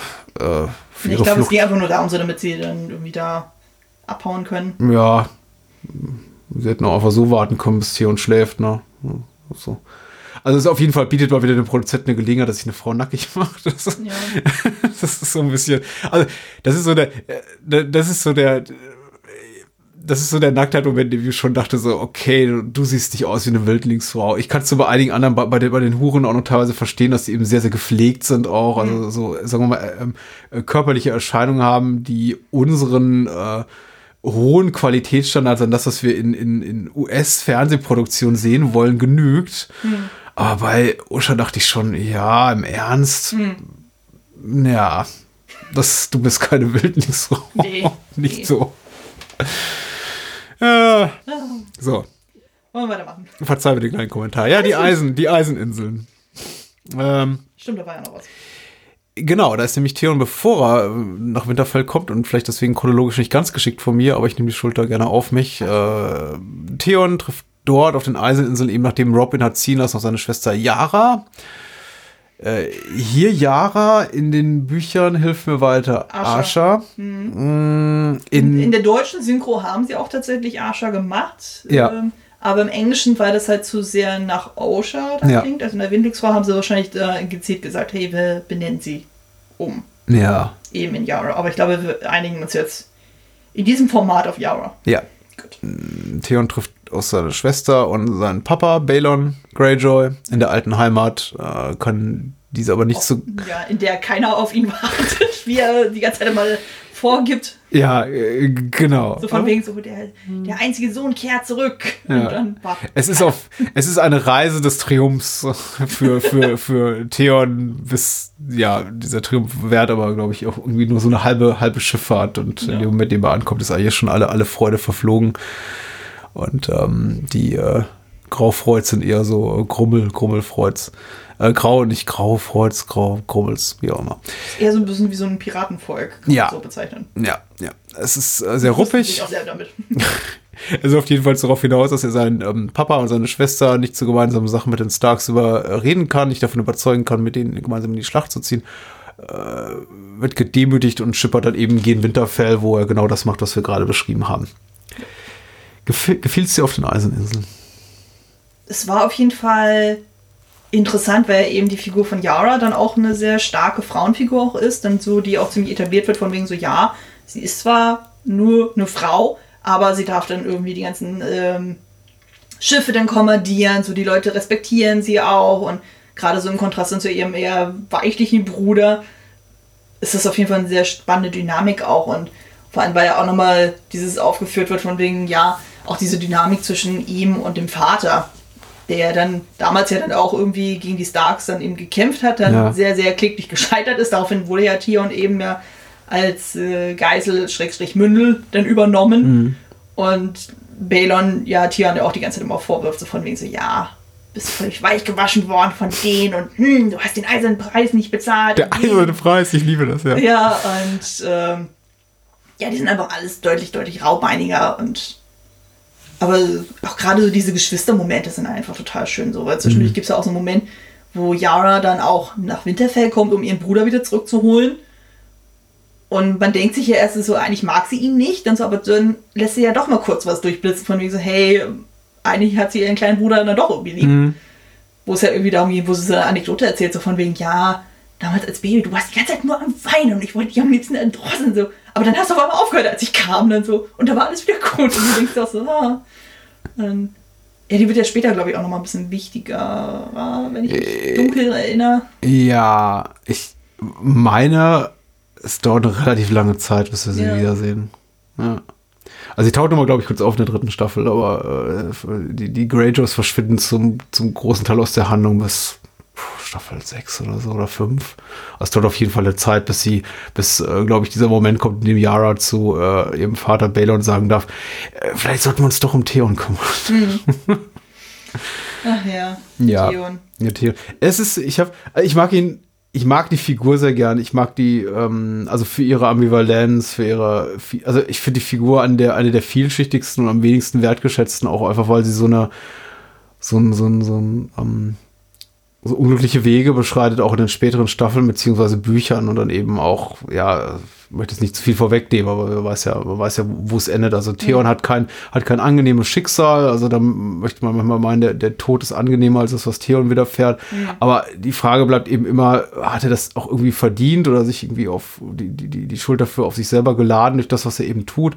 Und es gibt immer wieder eben die Momente bei all diesen furchtbaren Sachen, die er tut. Und er sagt schlimme Dinge und behandelt Leute schlecht. Er, mhm. Und in, in, letzter Instanz bringt er eben so äh, Menschen um, nicht nur wehrlose Männer, äh, mittleren, höheren Alters, die sich einfach nur mit ihm anlegen, sondern eben am Ende des Tages auch Kinder. Hm. Einfach nur aus der verletzten Eitelkeit heraus. Dann wiederum muss man, eben auch, muss man eben auch wirklich sagen, er ist eine wirklich arme Sau. Das rechtfertigt mhm. nichts von dem, was er tut. Also jetzt nee. bitte keine, keine Hassmails im Sinne von so, was, hier, da wird irgendwie äh, irgendwas was weiß gewaschen von Patrick, bloß weil er irgendwie beleidigt ist, dass er so eine schlechte Kindheit hatte, darf er jetzt die Kinder umbringen. Nein, nein, nein, nein auf keinen nein, Fall. Nein, Aber er ist ja, auch bevor er das tut, er ist ja wirklich auch eine arme Socke. Und er ist eben auch eine schwache Persönlichkeit. Ja, aber gerade so der Moment, wo er das erstmal auf seine Schwester trifft und er sie nicht erkennt. Mhm. Das ist auch einer von diesen ganz cringigen Momenten, wo ich auch so dachte, oh Gott, hör, lass das aufhören, lass das aufhören. wo er anfängt, sie zu befummeln und er denkt so, oh nein. Also man weiß ja zwar noch nicht so, dass das seine Schwester ist, aber mhm. trotzdem hat man das Gefühl, warum macht er das? Also, ich meine, sie wird ja eigentlich schon als ziemlich tough dargestellt ja. und eigentlich äh, hat er sich immer nur mit Frauen abgegeben, die ja dann eher meistens dann Huren waren. Ja, ja. Und dann hast du da so eine so und er glaubt dann tatsächlich irgendwie bei ihr landen zu können. So von mir so, hey Mensch, ich bin der Sohn von Bale und Crouchroy. Und, mhm. ah, wenn du willst, kann ich dich in meine Quäche mitnehmen. Wink, wink. Und ich so, so wow, nee, geh weg. Ja, ist merkwürdig, sie entspricht so überhaupt nicht seinem Beuteschema. Du ja, hast ja komplett recht. Also total im, im, ungleich zu allen Frauen, mit denen er bisher in der Kiste war, die er eben auch überwiegend dafür bezahlt hat. Ja. Und ja, vor allem direkt davor hast du ja dann auf dem Schiff Richtung Eiseninseln hast du ja dann nochmal diese eine Hure, dann so, die ja auch jetzt nicht so die allerhübscheste ist. Mhm. So, und die dann auch so dieses ganz Unterwürfige hat, so von wegen so, oh Mensch, so, hier, lass mich de deine sein. Hm. Mhm. Und er dann so den großen Macker raushängen lassen kann, wo du so denkst, oh, nee, mhm. nee, also. Muss nicht sein.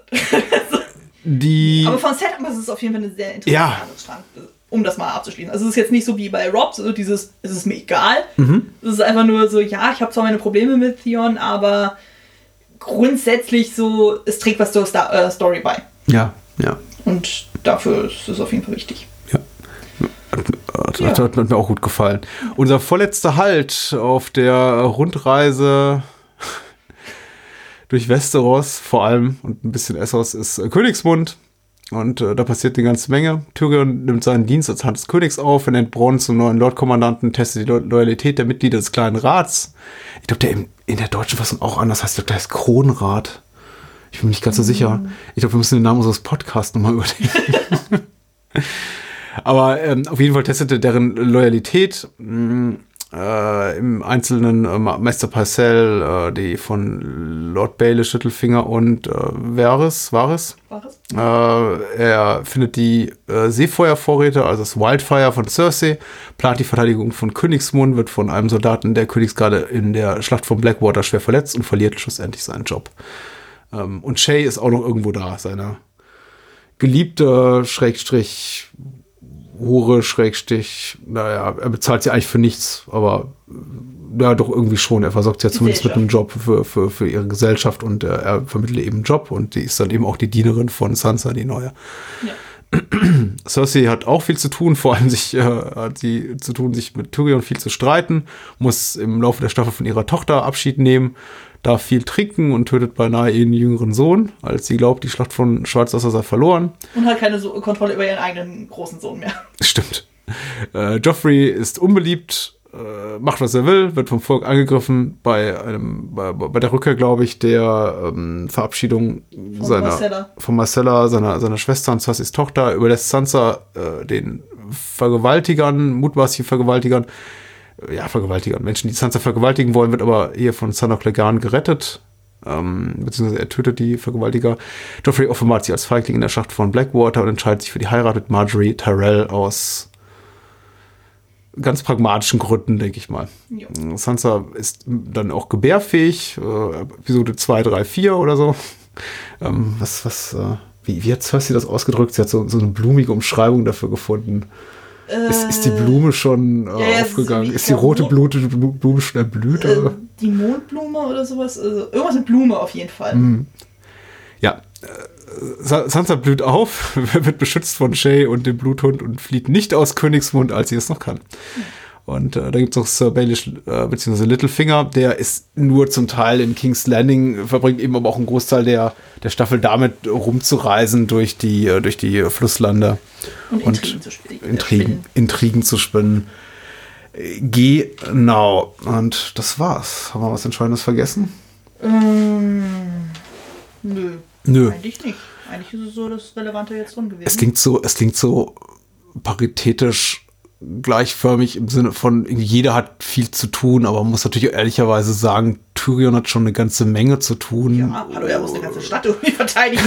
genau, ungleich zu Cersei, die wirklich erst eine wichtigere Rolle spielt in den allerletzten beiden Episoden ja. vielleicht, wo sie auch noch mal ihr ganzes Intrigantentum dann aufblühen lassen kann. Hm. Ja. Und sehr lustige Dialoge mit ihrer fast Schwiegertochter führen darf. Ja, total, total. Unter Einfluss von Wein. Sehr viel Wein. ja, sie, sie trinkt viel. Du darfst es auch einmal äußern. Das ist kein, kein, kein, kein guter Spruch, weil er nur in dem Kontext dieser Szene funktioniert, aber ihre, ihre Aussage mehr Wein, das äh, fand ich ganz toll. Ja. ja. Als sie merkt, dass das Gespräch oder die Debatte gerade erstirbt, ich glaube, sie ist gerade im Gespräch mit Tyrion. Äh, nee, ich glaube mit Littlefinger, relativ zu Beginn der Staffel. Äh, Sei es drum, sie darf viel trinken. Ja. Und ihn trinken. Sie tut es auch einfach. Ja. Weil sie es kann.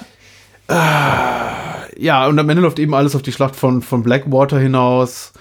Was wahrscheinlich so der, also allein vom, von, von, was die Production Values, also einfach der Produktionsaufwand betrifft in dieser Staffel, so dass das, das Highlight war. Und da etabliert sich eben auch gleich dieser Trend, den dann auch die Serie, glaube ich, bis zur fünften Staffel folgt, dass man immer so sagt, so, so die Episode 9 ist dann wirklich für die, für die Hammer-Episoden mhm. gedacht. Da, da passiert da was ganz Entscheidendes. Und ich kann mir doch, also bei der ersten und zweiten war es mir noch nicht so bewusst, aber ich weiß, als wir, als wir die dann dritte guckten, war das schon so, okay, äh, Baylor in eins, ähm, Blackwater in zwei, was mag da jetzt wohl kommen? Mhm. Für mich jetzt wenig überraschend, weil zu dem Zeitpunkt hatte ich die, hatte ich, wusste ich um die, um die, um, um die rote Hochzeit, aber ja äh, ja, hier ist eben Blackwater und das war, glaube ich, so der erste Moment, zumindest ist das meine Erinnerung, als auch so die, die ganze ähm, popkulturelle Medienlandschaft aufschrieb mit, meine Güte, ist das eine, das ist eine Serie wie ein Kinofilm.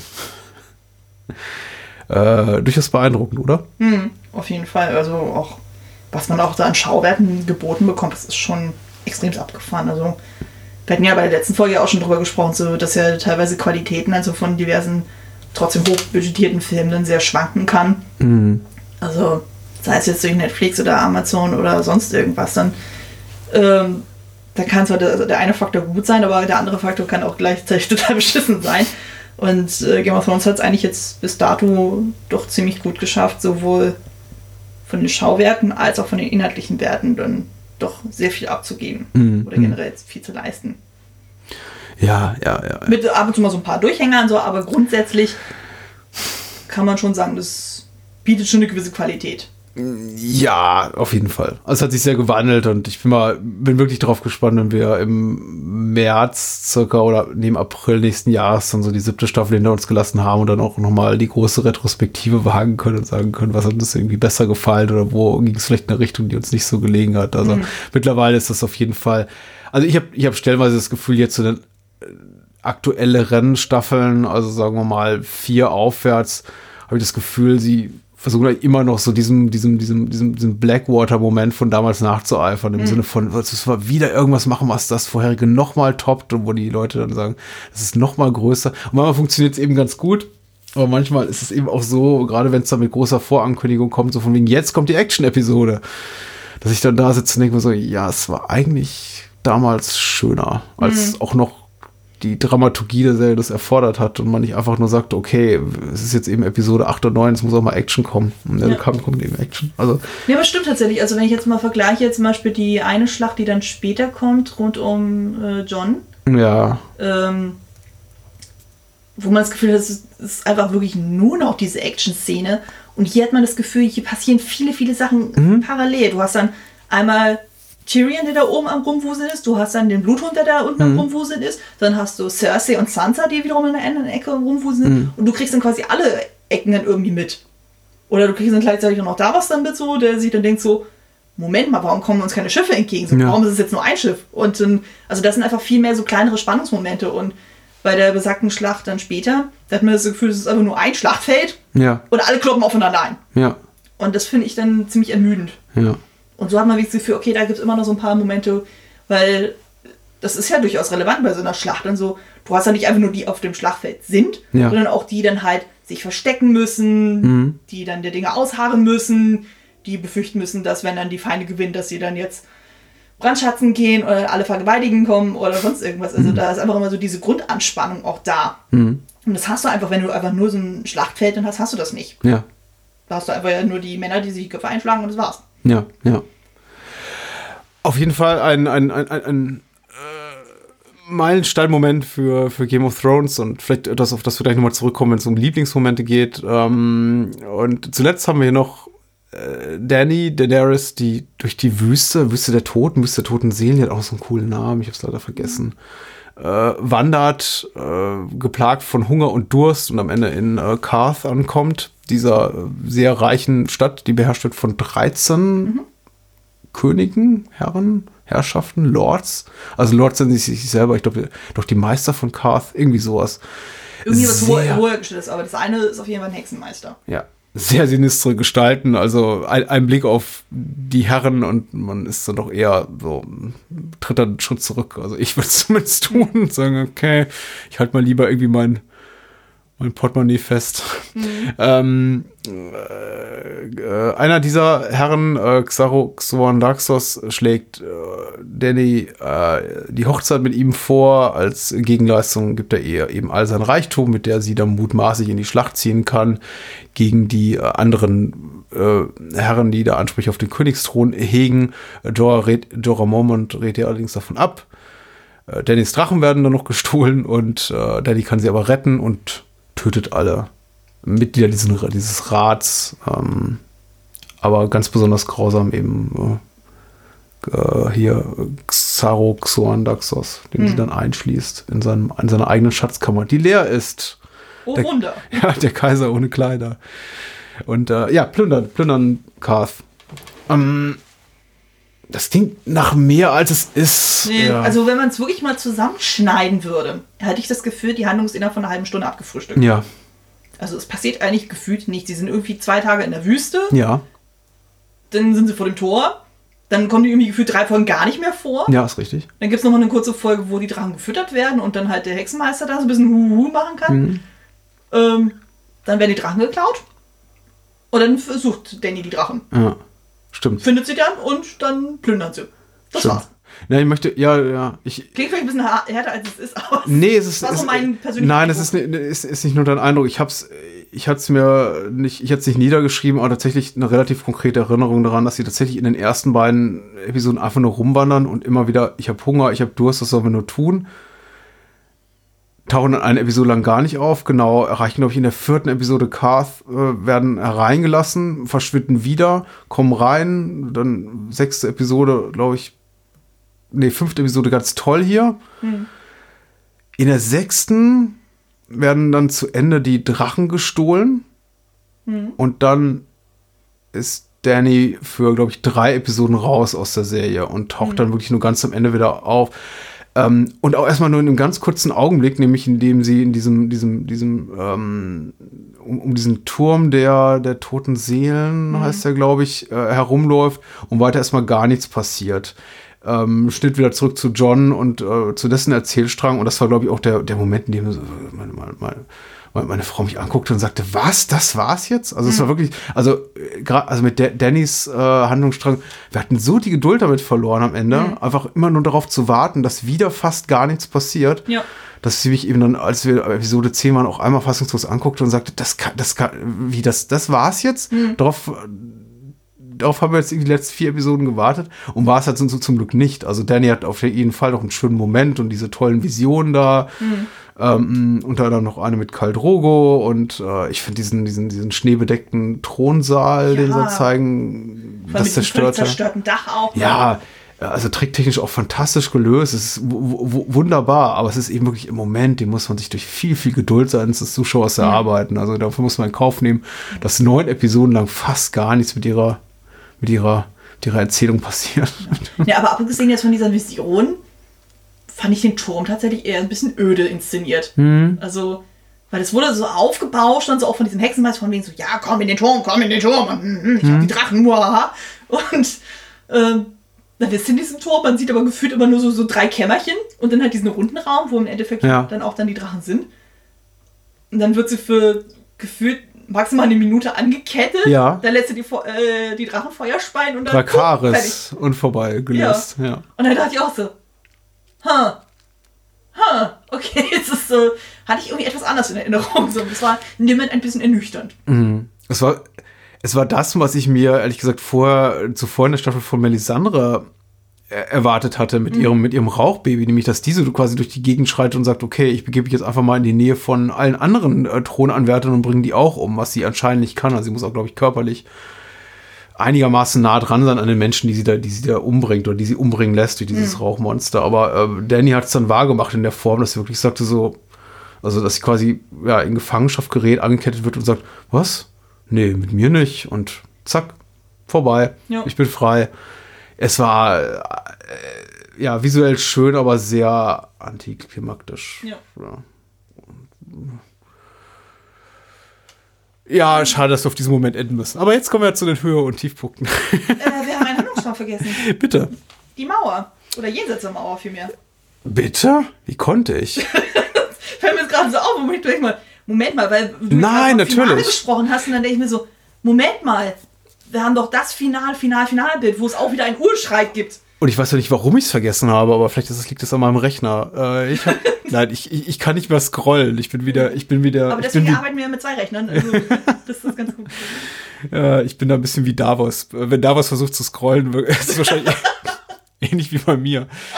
Äh, nördlich der Mauer sind nämlich äh, John, Sam und Mormont, äh, Lord General Mormont äh, und äh, seine Männer, die Männer der Nachtwache unterwegs, äh, gastieren bei Cresta, heißt glaube ich der, der Herr, kommen seinem Geheimnis auf die Spur, will heißen, warum er nur Töchter um sich hat und äh, kommt ihm auf die Schliche, also beziehungsweise John ihm auf die Schliche, wo und wie er seine Söhne entsorgt, äh, wird aber von äh, Mormont darüber zurechtgewiesen, nimmt äh, den, die Wildlingsfrau Ygritte gefangen bei einem misslungenen Angriff auf halb misslungenen Angriff auf so eine Speertruppe, die eben die Wildlinge vorweggeschickt haben, die eben auch darauf harren, hier in die Angriffshaltung zu äh, die eben auch in Angriffshaltung verharren, gerät dann selbst in Gefangenschaft der Wildlinge, tötet Corin Halbhand und wir lernen Mans Raider oder Manke Rider zu Deutsch immer noch nicht kennen. Wie gesagt, was meinerseits für mittelgroße Frustration gesorgt hat. Aber es gibt zumindest einen kleinen schönen Mini-Moment. Äh, Samuel verliebt sich. Ja, Sam lernt Goldie. nämlich Goldie kennen, äh, schenkt ihr den Fingerhut seiner Mutter, kann den Rest der Staffel von nichts anderem reden, habe ich mir notiert. und sieht am Ende die weißen Wanderer. Oder zumindest einen mit einer Zombie-Armee. Und Ja. der macht einen Urschrei. Ich glaube, das ist so das Merkmal, ist so jedes Staffelende. Es ist so, es muss immer irgendeiner einen Urschrei Ja. geben. Ich fand, Aber es sah auch sehr imposant aus. Also, wo dann die Kamera immer weiter, immer weiter, immer weiter Mhm. nach hinten rauszoomt. Und dann halt immer mehr und immer mehr von diesen White Walkers dann auftauchen. Ich fand's gut. Ich find's unglaublich gewagt, ehrlich gesagt. Also für eine, ähm, also gut, Game of Thrones hatte, hat, hat jetzt ein ordentliches Budget, hat es auch damals schon in der zweiten Staffel, aber ich find's immer total gewagt, so, also irgendwas, egal ob es Film oder Serie ist, auf so, auf so einem Special-Effekt-Moment quasi enden zu lassen. Mhm. Weil wenn du da nicht äh, absolutes tiefstes Vertrauen hast in deine, in deine äh, visuellen Effekttechniker, Mhm. dann kann es ja tierisch in die Hose gehen. Was wäre, wenn das jetzt schlecht ausgesehen hätte am Mhm. Ende des Tages? Und ich meine, nicht alle Effekte sind gelungen in Game of Thrones. Es gibt immer wieder Momente, wo ich dachte so, ah, ja, naja, netter Versuch. Aber es sah wirklich gut aus. Also der, der, äh, der, der, es ist nicht der, es ist nicht der Night King, ne? Nee, der sieht anders aus. Oder Ja, sie der, einfach also nur- dieses Gehörnte tatsächlich dann auch so. Und der, der, den wir jetzt dann sehen am Ende, das ist ja der, der dann die Söhne von Mhm. Cresta ja dann immer einsammelt. So, Mhm. also, ich weiß nicht, was für eine Position er hat, aber das ist halt so ein, ähm, auch so ein White Walker mit so sehr langen weißen Haaren und so einem weißen Bart und so, Mhm. aber auch schon sehr imposant auf seinem Skelettpferd. Das auch schon Mhm. sehr creepy aussieht. Ich frage mich, warum die kein Interesse haben an Sam, ob sie denken, okay, der kann uns nichts. Äh, Das habe ich mich auch gefragt. So, ich dachte auch in dem Moment so, warum machen sie jetzt nichts? Also, Mhm. sonst sind sie doch doch nicht so zimperlich Mhm. und so und äh, legen einfach alles um, was denen nicht in Quere kommt. Aber Mhm. aus irgendeinem Grund sagen die nö. Also die Serie, aber das macht das Buch ja auch, insofern kann man das jetzt der, der TV-Serie nicht zum Vorwurf machen, schafft eben diese Cliffhanger-Momente, die dann eben, äh, wie jetzt auch, äh, ist Star Wars tot oder nicht? Also Mhm. wir werden über, über das Schicksal einiger Figuren im Unklaren gelassen und ich muss sagen, also diese ganzen wirklich bemühten Cliffhanger-Momente funktionieren bei mir nicht so gut, weil ich habe, ehrlich gesagt, ich habe nie ich gehe aus keiner dieser Momente raus, seien es die mutmaßlich getöteten Bran und Rickon, sei es Davos Abgang, sei mhm. es jetzt äh, äh, Sam und äh, ich meine, wir haben auch noch seine, seine zwei mit, mit äh, Nachtwachen Kollegen. Der Name ich immer vergessen. Der Name ich auch immer vergesse. Ich weiß immer die Gesichter, also, aber ich kann hm? die Namen nicht zuordnen. Äh, und ich, also es ist nicht so, dass mich die nicht kümmern. Ich finde die alle doch mehr oder weniger sympathisch und bin schon an ihrem Schicksal interessiert. Aber es wirkt eben so auch nicht so wirklich, also wirklich so, für mich so zwingend in dem Sinne, dass ich mir denke, äh, ja, ich bin jetzt, ich, ich kann es wirklich kaum abwarten, was aus denen geworden ist. Mhm. Ähm, gut, Sam kehrt zurück, wissen wir mittlerweile. Eigentlich kehren fast alle zurück, die jetzt nicht, ähm, also man kann eigentlich eine Regel aufstellen, wenn jemand nicht vor laufender Kamera getötet wird in der Serie, ist er wahrscheinlich nicht tot. Ja. Immer, wenn jemand dem aufstirbt, ist er nicht tot. Ja. sie. Das war ja damals dann auch, ähm, ich spoilere jetzt mal was für die vierte Staffel. ja, Kurz genau. mal so, so ähm, das Ende von äh, Staffel 4 ja, mit genau. dem Bluthund. Ja. Wo ja genau. auch wirklich ganz, ganz, ganz, ganz lange Ich lass dich mal hier liegen, schwer verwundert. Ja, ja, so, so, so, so, töte mich, töte mich! Und ja. dann passiert erstmal anderthalb Staffeln gar nichts. Mhm und dann wie aus dem Nichts taucht er auf einmal wieder auf. Hm? Ähm, begleitet von Ian McShane, auch eine coole Sau. Ja. Der, der aktuell bei American Gods zu sehen. Ja, ja.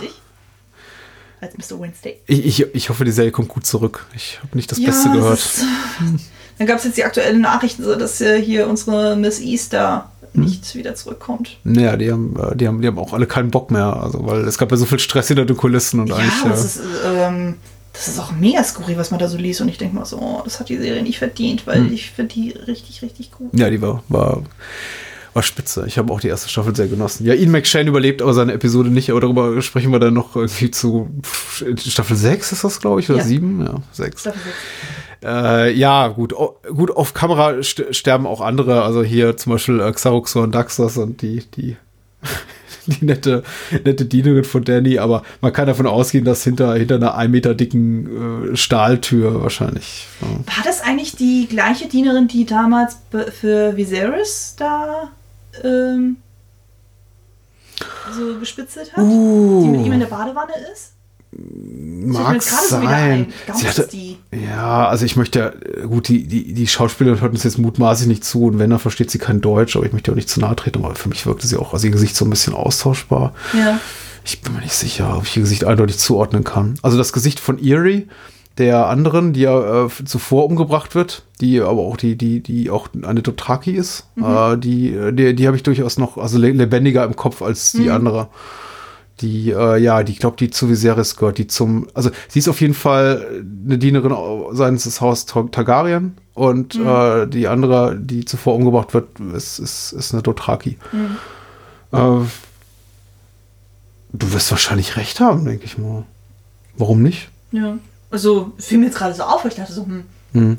das wird doch wahrscheinlich sie gesehen sein. Ja, andererseits, also die Serie, also gerade HBO in den frühen Staffeln war eben, also HBO, Game of Thrones, äh, beziehungsweise die Showrunner David Benioff und Weiss waren eben auch mal sehr gut darin, Rollen neu zu besetzen, immer und immer wieder. Und deswegen bin ich mir jetzt auch nicht ganz so sicher. Mhm. Was wir gar nicht erwähnt haben, ist zum Beispiel, dass äh, äh, Gregor Klegan, äh, der Berg, ist es Sando oder Gregor?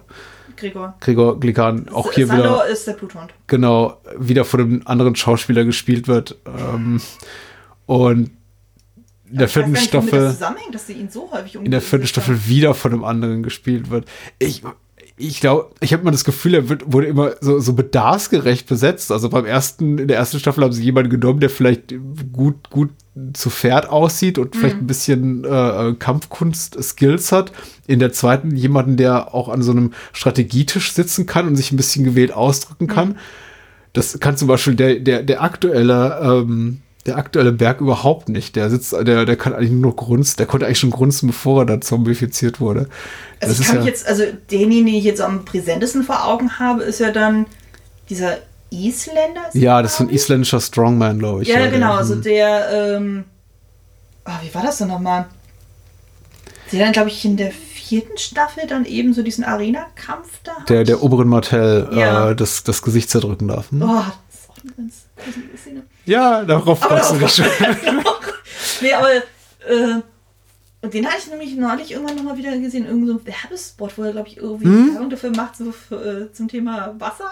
Hm? Irgendwie keine Plastik. Ja, den kenne ich auch. Den kenne ich auch. Super. also, Ach, schön, Ikea kannst du nicht, aber das kannst du. Ich kannte Werbespot, ja. Ich bin froh, dass er in der Serie nicht so viel spricht, aber jetzt hat er eh keine, sowieso keine Gelegenheit mehr dazu, weil jetzt darf er jetzt irgendwie nur noch seine Augen durch den, durch den Helm funkeln lassen hm. und das ja. Und lila aussehen. Ja. Vielleicht ist er Thanos. Und. Jetzt wird es sehr meta. Wir kommen zum finalen Teil unseres Podcasts, auf den wir uns auch freuen, nämlich die äh, Highlights und Lowlights, wobei wir sprechen mh, mm, hauptsächlich über die Highlights, möchte ich sagen. Ja. Da gibt's äh, vielleicht erweitern wir das so ein bisschen um ein paar zusätzliche Lowlights, wenn wir dann so in den Bereich der späteren Staffeln kommen und dann sagen, wir haben wirklich mehr zu meckern. Aber im Moment ist es ja noch alles sehr, sehr solide. Und äh, ich frage dich zuerst an, weil ich möchte, dass du vorlegst. Äh, ich habe ich hab mich auch diesmal, also ich habe nicht, äh, ich, ich schicke vorweg, ungleich zuletzt Mal habe ich jetzt nicht äh, 38 äh, äh, Runner-Ups, will heißen, hier sind meine acht äh, Namen, sondern ich habe tatsächlich versucht, einen ganz klaren Favoriten zu benennen und im besten Fall noch ein, eine Alternative.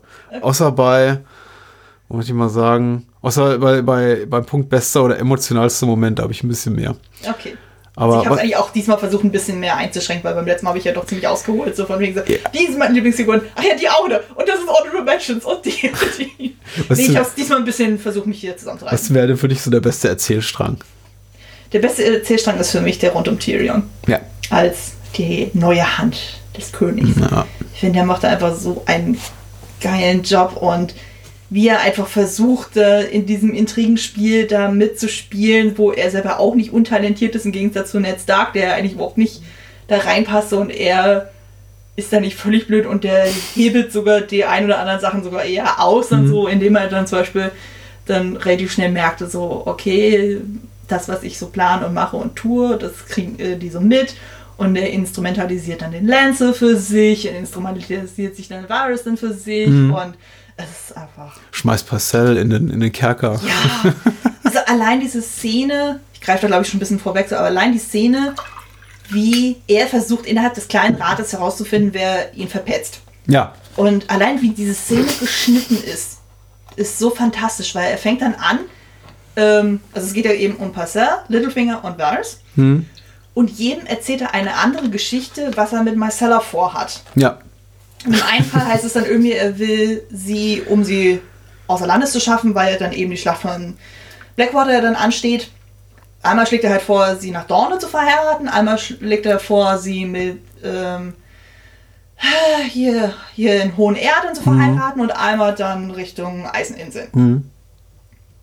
Und relativ schnell wird dann klar, dann so, wer von denen dann gepetzt hat. Weil, und einfach auch so diese Szene, wie sie eben so geschnitten ist, weil dann fängt er irgendwie an, mit dem einen zu reden und äh, dann geht er wandern so und auf einmal Schnitt ist auf einmal eine völlig andere Person daneben mhm. ihm. Und es ist so Kino in dem Moment. Ich habe das so gefeiert und vor allem so dieser Genuss in seinem Gesicht, als ihm dann klar wird, so, okay, derjenige ist es. Und mhm.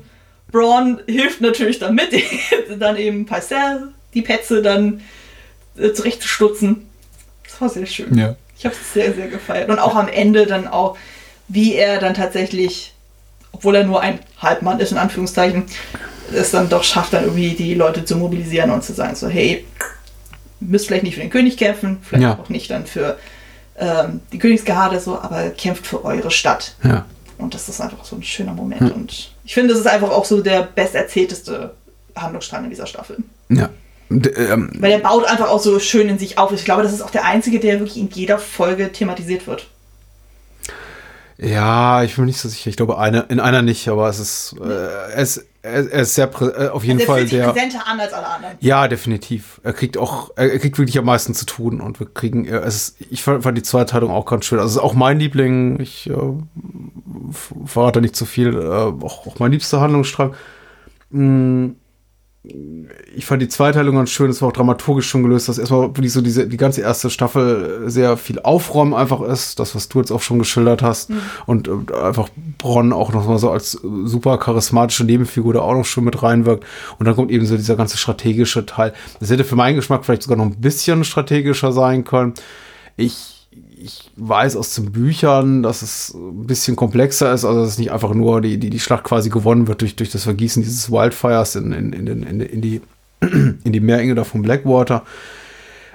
äh, dass da irgendwie noch, noch andere, andere Faktoren reinspielen, also tatsächlich noch mehr Eigenleistung ist von, von Tyrion, als das, als dass er einfach dieses Wildfire quasi unter in, in, in den Gewölben von äh, Königsmund findet, aber hey, sei es drum, äh, ich finde es auch spitze, Tyrion ist spitze, er hat die besten Dialogzeilen, ähm, hat, hat, mir Spaß gemacht. Ich habe noch so ein, als Runner-up, aber es ist keine wirklich ernsthafte, ernsthafte Konkurrenz, Theon, aber auch wirklich nur auf den Eiseninseln, weil das war so, mhm. der Abschnitt hat wirklich gut gefallen, aber es ist eben kein vollwertiger Handlungsstrang, weil wir eben der Figur, es sind eben nur drei Episoden von mhm. zehn, die er sich dort befindet. Und all das, was auf den Eiseninseln ist, finde ich super. Aber äh, es ist kein vollwertiger Handlungsstrang. Also äh, Tyrion ist für mich äh, unangefochten. Mhm. Nummer eins. Ja. Lieblingsfigur? Tyrion! Ja. Also du bist auf der männlichen Seite und auf der weiblichen Seite Brienne. Mhm. Brienne ist. Ja, ja. Ja. Also ich finde, von allen Frauenfiguren, die in dieser Staffel gezeigt wurden, fand ich sie eigentlich so mit am besten. Sie hat zwar noch nicht so viele Momente ja. gehabt, aber die, die sie dann hat, die sind wirklich super. Mhm. Weil ich mag zwar auch Arya, sie war ja in meiner letzten Folge dann so meine äh, Nummer eins bei den Frauen, aber ich finde, sie hatte einfach in dieser Staffel zu wenig zu tun. Ja. Und dadurch war, also sie war mir einfach zu passiv in dem Moment. So, sie hatte nicht mehr so diese schönen Momente wie halt in der ersten Staffel mit diesen Tanzstunden zum Beispiel, also wo einfach viel mehr von ihr dann rauskam ähm, und einfach von ihrem Wesen. So, das war einfach hier nicht so gegeben. So, da konnte einfach Brienne so mit dem, ihrem Auftreten und mit ihrer Art einfach mehr trumpfen. Und, ja, total. Ja, bei Danny, ja, lässt sich die Drachen klauen. Bei Cersei, ja, sie hat ihren Sohn nicht unter Kontrolle, ja. betrinkt sich die ganze Zeit. Das sind ja, ich wollte auch fair sein. Ich habe ich, ich hab eben auch Tyrion bei mir ganz oben stehen. Da gibt es so keine ernsthafte Konkurrenz. Und dachte, ja, wo sind denn die, wo sind denn die, die starken Frauen? Ich will ja auch äh, gerecht sein. Ich finde, also auf den letzten Metern gibt es eben wirklich noch starke, starke Momente für das weibliche Personal der Serie, insbesondere Cersei, insbesondere Brienne. Die kriegen dann wirklich coole Momente. Mhm. Äh, also hier äh, Bran an der Weggabelung da mit Jamie und den drei Stark-Männern Gott bestimmt zu den besten, zu den Highlights für mich der Staffel. Mhm.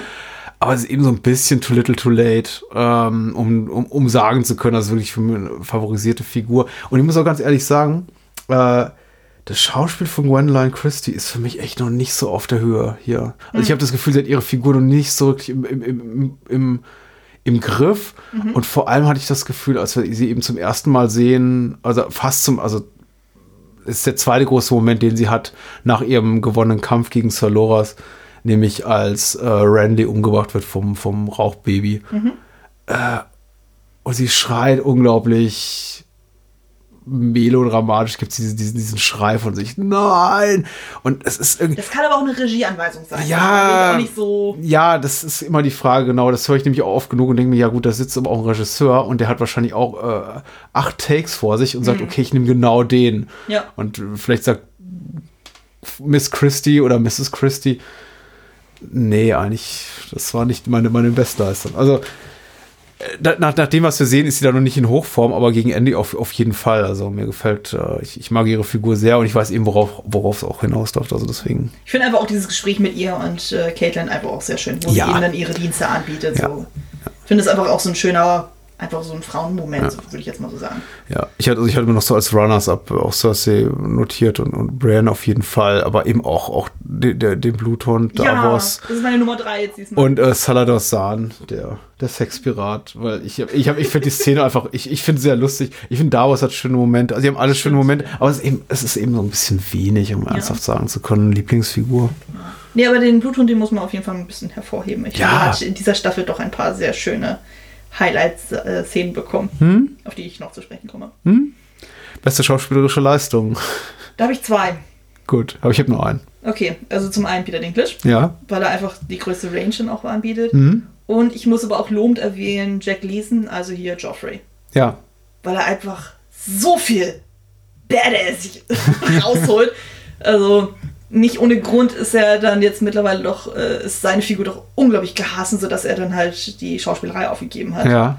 Und ich denke mal so, ja, aber es zeigt dann auch einfach so, wie unglaublich krass einfach seine Performance auch war. Ja. Also allein die Szene, wo er dann Rose und noch so eine andere Hure bei ihm im ja. Schlafzimmer sind, das zeigt eigentlich so, wie abgrundtief böse einfach diese Figur ist. Mhm.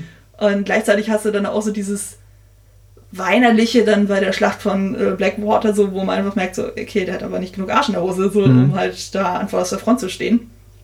Und dann hast du auch wieder diese sadistischen Momente dann äh, gegenüber Sansa, mhm. wo man sich auch so denkt, so, oh, du dreckige Schwein, so, ich will am liebsten das so mit deinen Eingeweiden aufhängen und so. Das ist, oh. Also einfach, dass so eine Figur so viel Hass erzeugen kann, das spricht ja, für sich. Ja, ja, ja.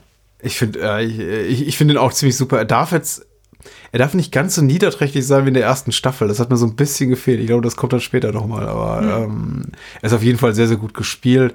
Und ich meine, er hat natürlich diesen einen Standout-Moment mit den beiden Huren, der wirklich, oh, wirklich mhm. schmerzhaft ist. Ähm, auf den auch wirklich nur noch so im, in, den, in ein, zwei Mal in den darauffolgenden Episoden so nebenbei eingegangen wird. So, hast du gehört, was er gemacht hat? Oder ähm, ich glaube, Tyrion sagt irgendwie, nach, nach dem ganzen Ärger mit den beiden Huren, äh, weiß nicht, habe ich keine Lust mehr mit Joffrey zu reden. Und also wird was so nur, nur so beiläufig kommentiert. Hm. Was, ja, stimmt, zum Beispiel Varys äh, gibt das ja gegenüber Rose zu, dass er davon weiß. Ja, ich dachte auch, Ross kommt da. Also ich, ich, wusste eben, sie bleibt und ich weiß, sie stirbt sp später erst in der Serie, aber ich. Aber die ist auch nicht so lange dabei. Nicht so lange dabei. Ich glaube, in der dritten Staffel beißt sie auch ins Gras. Ja, aber äh, das ist ein ganz übles Bild. Ja. Also, wenn ich es richtig in Erinnerung habe. Ich glaube, einige Buchpuristen waren froh drum, als sie dann endlich stirbt. Sie, äh, ja. äh, sie, sie hat, also sie hat. Sie ist ja eine reine Serienfigur tatsächlich. Es ist tatsächlich, also ich verstehe die Buchpuristen auch, weil ich meine, die erste Staffel färbt schon wirklich negativ auf ihre Figur ab. Da ja. ist sie wirklich nur dazu da, um, um, um rumzusitzen und gar nichts zu tun. In der zweiten wird sie ja überwiegend brutalisiert. Das ist genauso unangenehm auf eine mhm. komische Art und Weise. Und was ich wirklich ganz merkwürdig finde mit ihrer Figur dann am Ende der ersten, in der zweiten Staffel, nimmt sie dann genau Varys nochmal so zur Seite und sagt, ich habe Größeres mit dir vor. Und ich als Zuschauer, also ich wusste damals, trotzdem ich im Unwissen war darüber, dass sie eine, Serienerfindung ist und dass sie eigentlich nicht wirklich was zu tun hat, mhm. da dachte, dachte, ich auch schon, was, was, was will? Ausgerechnet sie, es gibt so viel spannendere Figuren, mit, mhm. dir, mit der hast du noch was vor. Ich glaube, es stellt sich dann als eigentlich fast gar nichts heraus, wenn ich es richtig in Erinnerung habe. Viel passiert nicht, oder? Ich kann mich jetzt auch nicht dran erinnern. Ja.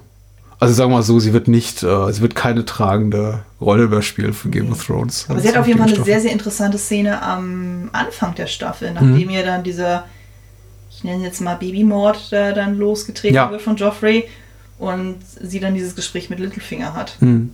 Was auch so ein ganz, ganz extremer Moment ist, wo du auch so denkst, boah, also er bleibt ja die ganze Zeit wirklich betont freundlich, aber mhm. du merkst dann wirklich sehr schnell so, nee, eigentlich bedroht er sie auf übelste. Ja, ah, äh, ein krasser Moment.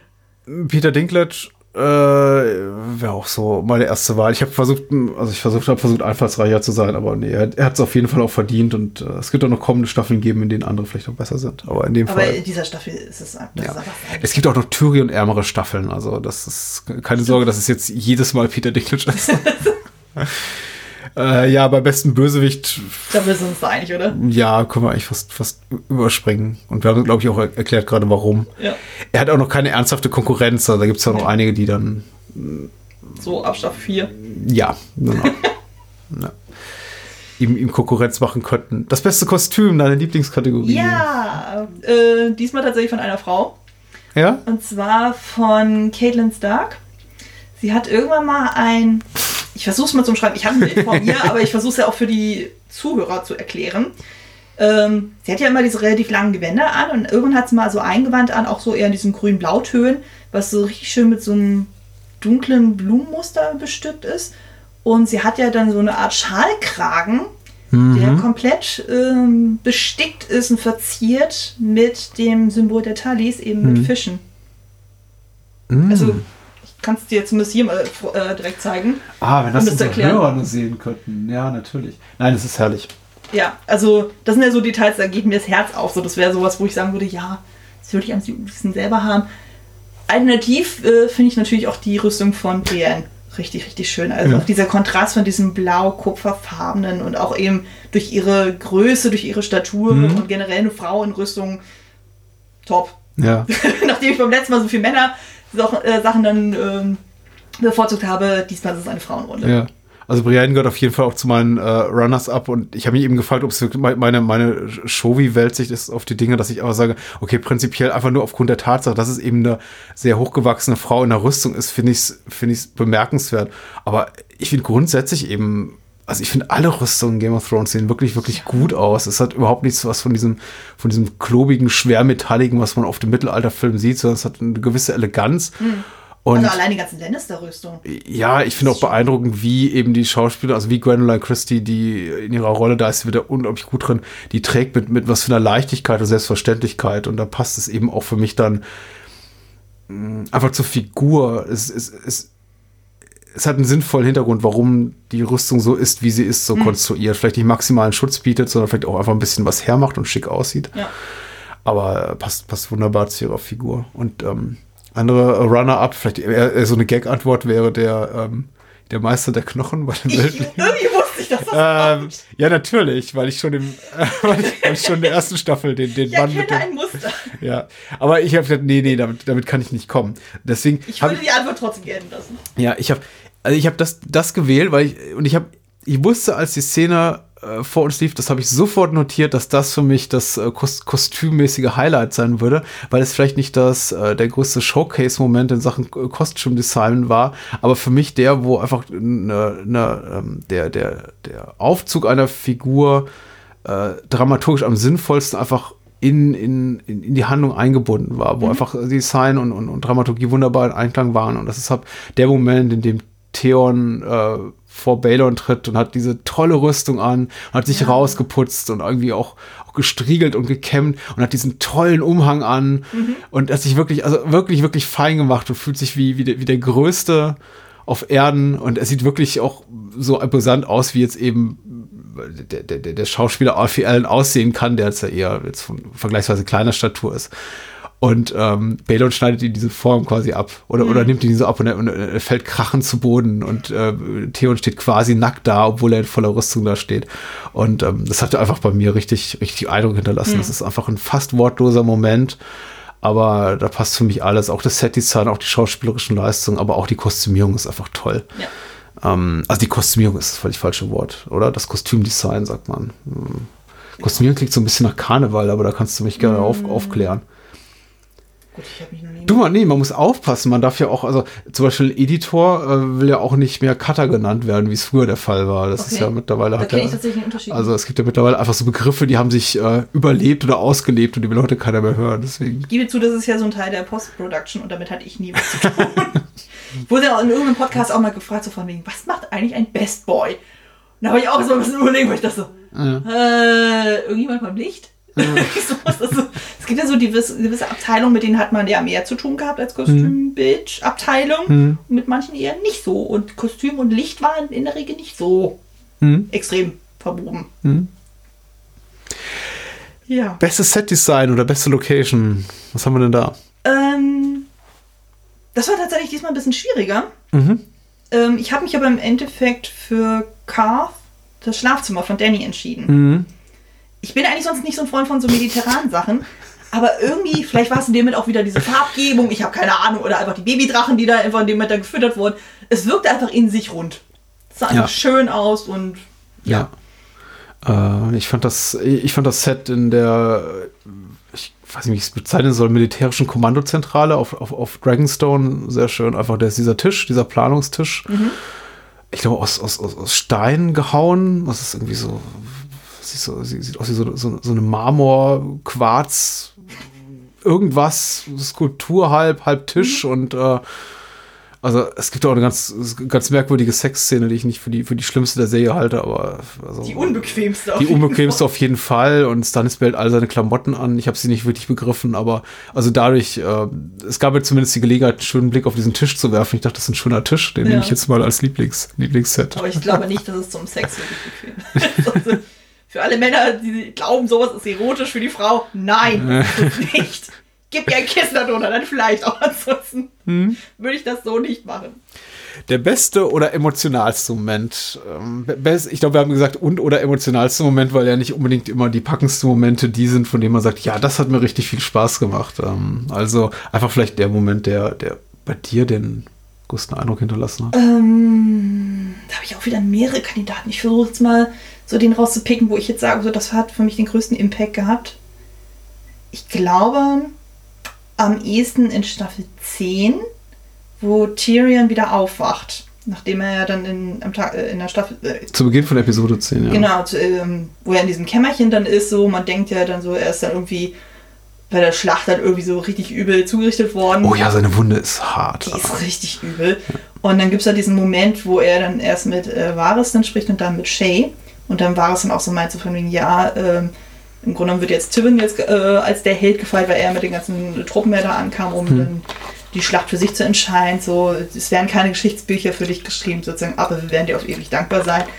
Und Tyrion dann auch so diesen total emotionalen Moment hat mit Shay, so von wegen so, oh, toll, jetzt bin ich auch noch, jetzt bin ich auch noch ein Zwerg, jetzt bin ich auch noch ein Monster und er dann auch meint, so von wegen so, ja, willst du mich jetzt verlassen? Und äh, sie dann so, ja, hey, du bist auch noch ein schlechter Zuhörer hier, ich bin dein und so und er dann völlig aufgelöst und sie dann umarmt und so und dann oh. dachte ich auch so, oh. ja. Also ich habe ein bisschen meine Probleme mit der Figur Shay, also mhm. hatte ich von Anfang an dann schon immer gehabt, so vielleicht mochte ich einfach ihre Darstellung nicht, aber in dem Moment dachte ich auch so, oh Gott, das ist so süß. Hm. Also, magst du die Figur nicht oder äh, Sibyl Kikilis äh, darstellerische Leistung? Äh, ich glaube, ich weiß nicht, ob ich das wirklich dann auseinanderhalten kann. Ich, ich finde sie irgendwie ein bisschen zu schnodderig dargestellt. Ja. Ich glaube, das stößt mich da so ein bisschen mhm. ab. Also, wo ich manchmal das Gefühl habe, die ist da manchmal ein bisschen zu grob, obwohl es eigentlich der Umgang von Tyrion zu ihr überhaupt nicht rechtfertigt. Ja. Eigentlich ist er total liebevoll zu ihr und eigentlich ist er nur besorgt sie. Aber manchmal reagiert sie da manchmal ein bisschen sehr brüsk, wo ich also denke, finde ich irgendwie ein bisschen unglücklich dann gelöst. Also da finde ich dann so Momente zum Beispiel, also das wäre jetzt zum Beispiel mein anderer Moment, äh, der Umgang zwischen Sansa und dem Bluthund, mhm. finde ich da irgendwie eleganter gelöst. Also ich meine, der ist zwar ein stottriger Charakter, aber gerade am Ende, nachdem er ja dann desertiert hat, übrigens auch ein sehr, sehr geiler Moment, mhm ähm, wo er dann bei ihr im Zimmer ist und er dann ihr anbietet, sie nach Hause zu bringen. Und dann, wo, äh, wo sie aber das nicht zulässt und ihn noch fragt, so, ob er ja. was antun will. Und er dann auf einmal ganz persönlich wird, ganz ruhig wird und sagt dann so, nein, ich werde dir nichts tun. Und ich dachte so, oh, warum hast du nicht ja gesagt, du blöde Kurve? Hallo, der hat nicht Vergewaltiger, du Schritt und so, vertrau ihm doch gefälligst. Der Netz sind alles Lieder, was euch in den Weg kommt. Ich, ich muss mal kurz dazwischen grätschen mit einer Frage an dich, ja. ähm, die, weil das, das war eine äh, Kommentar sonst meiner Frau und sagte, du musst das Anne fragen, wenn sie wieder hier ist, ähm, war äh, Sansa und ihre Vergewaltiger. Äh, der Bluthund tötet einen von ihnen und äh, schlitzt ihm quasi Unterleib auf durchs Gemächt bis ungefähr hoch zur Brustwarze und wir sehen dann die ganzen Innereien rausfallen, runterklatschen dann auf den Boden. Ja. Und das war in der, dem Moment, wo ähm, äh, Jennifer sagte, ja, äh, das ist, äh, mir, mir, gefällt nicht, wie brutal die Serie geworden ist. Äh, ist das nicht viel härter? Und ich sagte, na ja, gut, in der ersten Staffel hat Tyrion auch schon jemanden mit der, mit, mit der, mit der Spitze seines Schildes irgendwie das Gesicht zertrümmert mhm. und ein paar harsche Momente aus der ersten aus der ersten Staffel zitiert. Aber ist es auch dein Empfinden, dass da irgendwie, dass sie zugelegt haben? Weil meins war es jetzt nicht, was nicht heißen soll, dass die Serie nicht brutal ist, aber hm. Ist es heftiger geworden? Hm, ich hätte jetzt gesagt, nein. Also ich habe ja bewusst bei meinen Notizen auch mal aufgeschrieben, so weil wir ja immer auch mal diesen Punkt hatten, von wegen so, was ist der grauslichste Tod. Ja. Und ich hatte das Gefühl, es gibt zwar viele Tode, aber viele ja. sind dann relativ schnell. Also so dieses, was ich, jemand wird erstochen, mhm. jemand wird geköpft, jemand wird sonst irgendwas dann gemacht und so, oder wird einfach erschossen dann so, wo ich mir das Gefühl habe, okay, das ist aber einfach relativ schneller Tod. Dann mhm. Du hast dann Jetzt habe ich natürlich diese Tode aus der vorherigen Staffel jetzt nicht mehr ganz so präsent. Nicht auch nicht, aber es sind eben auch meistens einfach so ähm, äh, also, ich also habe nicht das Gefühl, es ist mir unangenehm aufgefallen in dieser Staffel. Also es gibt so ein paar Momente, wo ich mir das Gefühl hatte, okay, das ist schon echt bitter.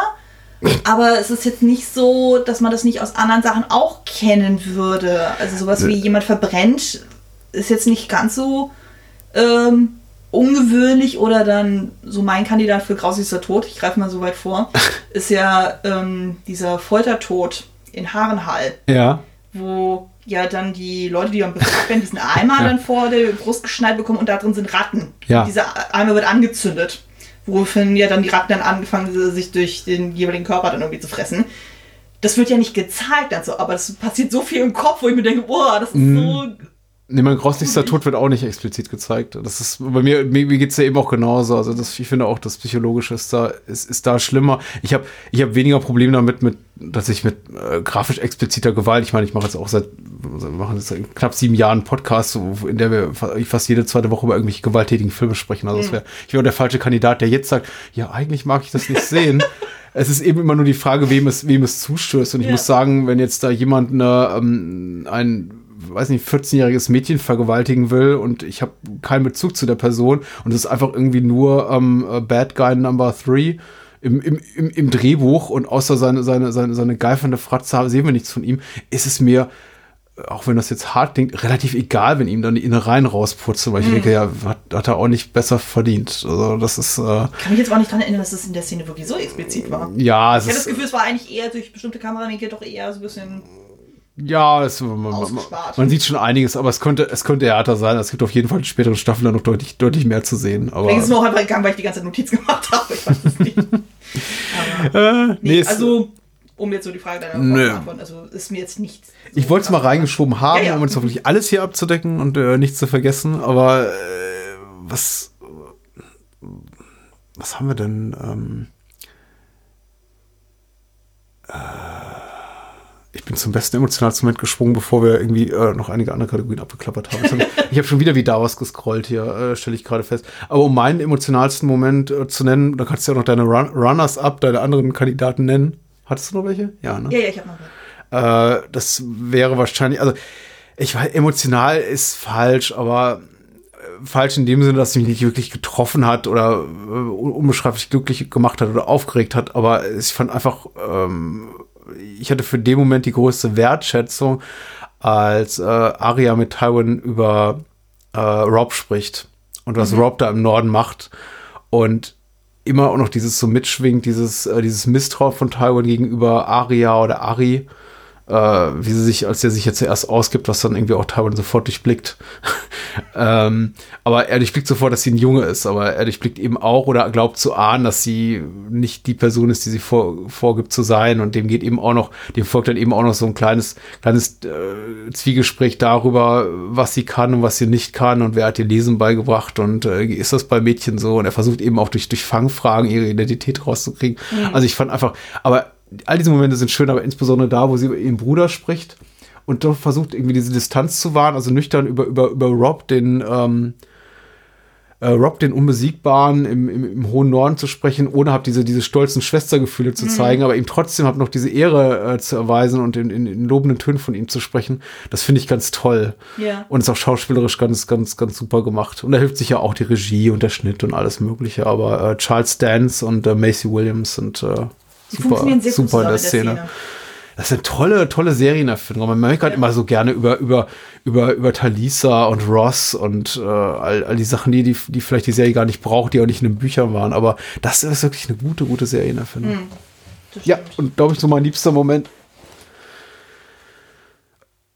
Und noch ein paar, äh, die anderen Kandidaten sind aber irgendwie zu klein, glaube ich, Dramatur einfach nicht so wahnsinnig relevant für die Serie am Ende. Das ist, äh, ich glaube, der, der, der Spruch, ich, ich mag den Dialog zwischen äh, Littlefinger und Cersei zu Beginn der zweiten Staffel, wo dann, äh, mhm. der endet mit Littlefingers äh, Wissen ist Macht und Cersei dann sagt dann, nein, nein, äh, Macht ist Macht. Ja. Finde ich super. Stimmt, der war auch echt gut. ähm, äh, Ramin Javadi, der in Duisburg geborene Halbiraner, der äh, Komponist der Serie bis zum heutigen Tag hat irgendwie, wir haben den ein bisschen vernachlässigt in unserem Gespräch über die erste Staffel, aber da gibt es auch schon ganz, ganz tolle Momente auf der ja. Tonspur. Und ich finde, äh, der Moment da, wo Theon getauft wird, in Anführungszeichen auf, der, auf den Eiseninseln, der ist ganz, ganz toll vertönt. Der hat so eine wunderbar schöne, säuselnde Melodie und äh, dabei doch erhaben, fand ich, fand ich super gut. Oh, wir müssen über The Reigns of Castamere sprechen. Ja, das hat jetzt endlich genau. Premiere. Ah, oh, ich liebe dieses Lied. Das sollte ja ursprünglich das äh, Theme werden für die Serie, aber man mhm. hat sich dann doch dagegen entschieden und dann hat er dann stattdessen das Intro, was wir heute ja alle kennen und lieben. Ja. Äh, dann bekommen. Ich weiß aber nicht mehr warum, aber es hat sich dann so etabliert. Aber äh, Tyrion pfeift das auch, ne? Genau, das äh, pfeift das relativ am Anfang. Also mhm. Ich glaube, als er gerade frisch dann nach King's Landing kommt, so von mhm. wegen so, Hallöchen, ich bin jetzt hier, ich bin jetzt die Hand und ich mische jetzt mit, auch wenn Cersei das nicht will. Nee, ah, ich, ich liebe das Lied. Das ist toll. Ja. Ich, äh, und wirklich geschickt, wie es jetzt in die Serie so ein, ein, eingesponnen wird, so ganz äh, irgendwo im Hintergrund. Ich meine, außer, außer den Buchlesern wird ja zu dem jetzigen Zeitpunkt auch, auch niemanden wirklich irgendwas das Lied nennenswert was sagen. Das ja auch, wird auch niemals, glaube ich, benannt als quasi der, der Lannister-Song, hm, der er ja ist. Stimmt.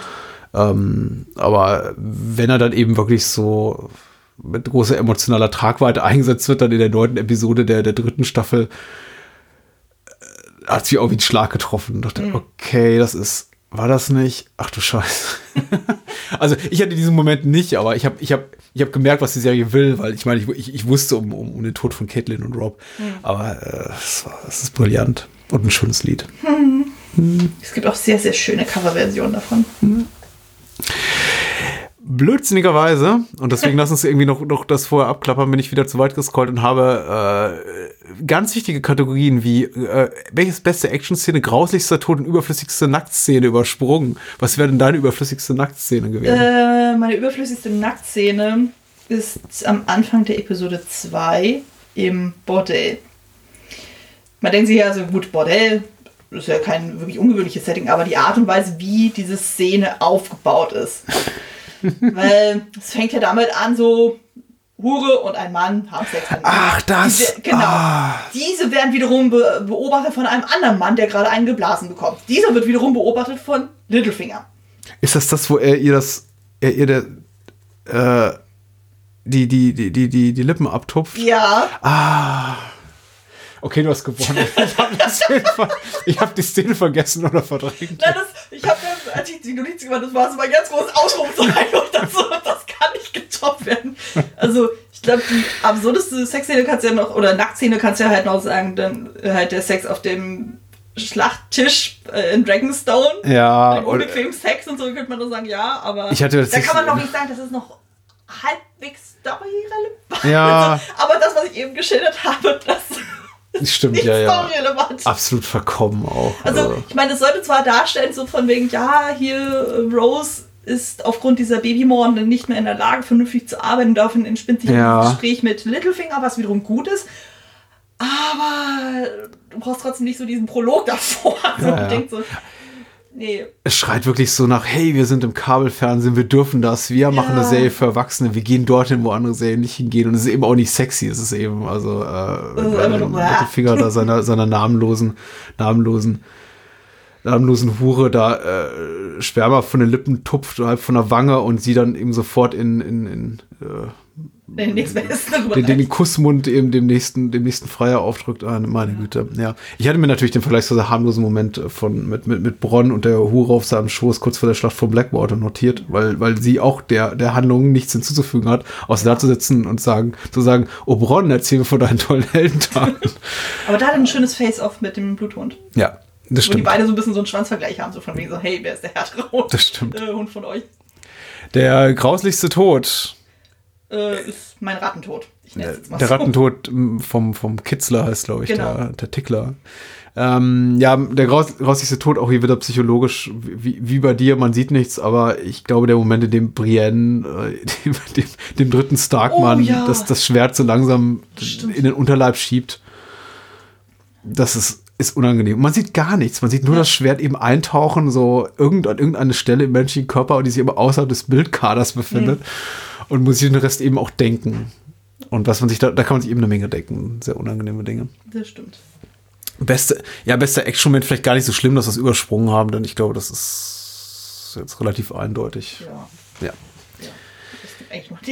Also die, die, Explosion, die erste Explosion des, des, des Seefeuers, des Wildfires ist ja so gigantisch. Ich glaube, dass, glaube ich, sogar zweimal weggeschnitten wird und dann schneiden sie wieder zurück und die, die Explosion ist immer noch im Gange, weil hm. die so gigantisch ist wie, wie ein Atompelz fast. Äh, fantastisch, ja. Die kurz vor Schluss, beste Episode. Nee, machen wir, fangen wir mal mit der schlechtesten Episode. Lass, mal, lass uns, lass uns mit, was, mit was Positivem enden. Ähm, die schlechteste Episode ist jetzt bei mir die erste, mhm. weil ich das Gefühl habe, es ist viel zu viel Exposition. Mhm. Also ich habe irgendwie das Gefühl, so ja, wir müssen erstmal die ganzen Handlungsorte erstmal wieder einführen, sie sind ja quasi wieder frisch dabei und dann das passiert da, das passiert da, das passiert da. Und man hat das Gefühl, die reden erstmal alle nur. Ich meine, klar, die endet zwar ziemlich heftig dann eben mit diesem Auftrag zum Babymord. Ja. Aber irgendwie hat man das Gefühl, die kommt noch nicht so ganz in die Pötte. Die braucht ja. zu lange, als dass sie dann wirklich rund geht. Mhm. Ähm, ja, ich tue mich schwer mit der, mit, der, mit der schlechtesten Episode. Wir hatten das auch kurz im Vorgespräch. Die, die, die Staffel ist zu äh, homogen in ihrer Erzählform, also auch in der Qualität, also dass man wirklich sagen kann, das ist so ein krasser Ausreißer nach unten oder oben. Das gilt eigentlich für Game of Thrones generell, dass man halt wenige Episoden hat, von denen man sagt, okay, das war jetzt komplett misslungen einfach.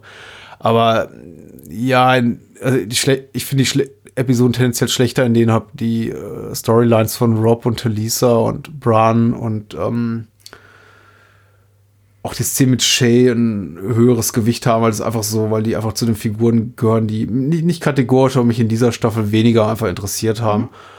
Und ich habe das Gefühl, ähm, ich weiß noch nicht, ob das für die Episode gilt. Ich jetzt benenne es nämlich 8, uh, The Prince of Winterfell. Ich glaube, ich, glaub, ich habe es als, als vergleichsweise schwächste Episode empfunden, weil ich einfach bei Episode mhm. 8 das Gefühl hatte, jetzt muss doch auch mal was passieren. Ja. Und ich wusste zum Glück, dass Blackwater kommt und dennoch, der, trotzdem ich wusste, jetzt, jetzt kommen zwei Episoden 9 und 10, in denen wirklich, wirklich viel passiert, habe ich mich, glaube ich, bei Episode 8 schon begonnen darüber zu ärgern, dass sie so viel nach hinten schieben. Und ich mhm. kann mich da noch, auch noch daran erinnern, relativ konkret, dass es auch für mich schon so ein frustrierender Sehmoment war beim allerersten Mal, ähm, weil ich, ähm, weil ich eben wusste, klar, nach zehn Episoden ist Schluss und wir stecken noch in, in allen möglichen Storylines mittendrin. ist noch nicht mal ansatzweise was geklärt. Ähm, und ich glaube, es ist auch der, der, ist auch wiederum ein Moment, wo wir ja, wir müssten, glaube ich, zu dem Zeitpunkt auch relativ lang ohne Danny leben. Mhm. Und da dachte ich schon, okay, die, die, verlieren die Kontrolle langsam so ein bisschen über, über ihre Erzählung. Und ja, deswegen wahrscheinlich acht. Und das relativiert dann die starke Episode 9 und die recht gute Episode 10, der leider Handlung steckt für drei Episoden, aber mhm. eight, acht, it is. Ja. Okay. Und die beste? Der Zwang, äh, schwank ich zwischen zwei. Ja. Also einmal Episode 2, trotz dieses unglaublich furchtbaren Anfangs, hm? hat die aber unglaublich viele schöne kleine Momente. Hm? Ähm, unter anderem halt eben die Szene mit Tyrion und wie er dann halt den kleinen Rat dann auseinander nimmt. Hm? Und ähm, auch dieser Moment, wo Arya und Gendry da so ihren Beichtmoment dann haben so, und dieses dann so, oh mein Gott, du bist eine Lady, oh mein Gott und so und äh, mhm. das ist einfach, fand ich sehr, sehr schön. Und dann gibt es auch nochmal so ein paar kleine Momente zwischen Sansa und dem Bluthund, so, die ich auch sehr schön fand. Und die zweite Episode, die ich auch noch sehr, sehr gut finde, ist halt die neunte. Ja. Und das hatte ich vorhin noch vergessen zu sagen, so, da gibt es natürlich auch zwei großartige Momente für mich. Mhm. Einmal die Ansprache von Tyrion, ja. die sehr, sehr fantastisch ist. Obwohl, stimmt, ich habe sie ja schon mal äh, angesprochen, aber zumindest jetzt nochmal richtig. Mhm. Und die Dissertation vom Bluthund, ja. wo er sagt dann so, scheiß auf die Stadt, scheiß auf die Königsgarde, scheiß auf den König, ich gehe. fucking Joffrey. Ja, aber ich meine, ist ja klar dann so, wenn du da irgendwie so ein riesigen brennenden Schlachtfeld dann bist und ja. du selber bist schon mal gebrannt markt worden, ja. das ist dann, über dich dann auch töten. Also, ja, das ist, also, ich habe versucht auch, ich wollte ein bisschen kreativer sein, aber ich muss auch sagen, es ist Blackwater, weil sie für mich einfach die höchste Dichte hat an, an Szenen, die ich wirklich super finde. Hm. Ja, vor allem, weil man sich auch wirklich dann auf einen Schauplatz konzentriert. Das ja. ist halt das Angenehme.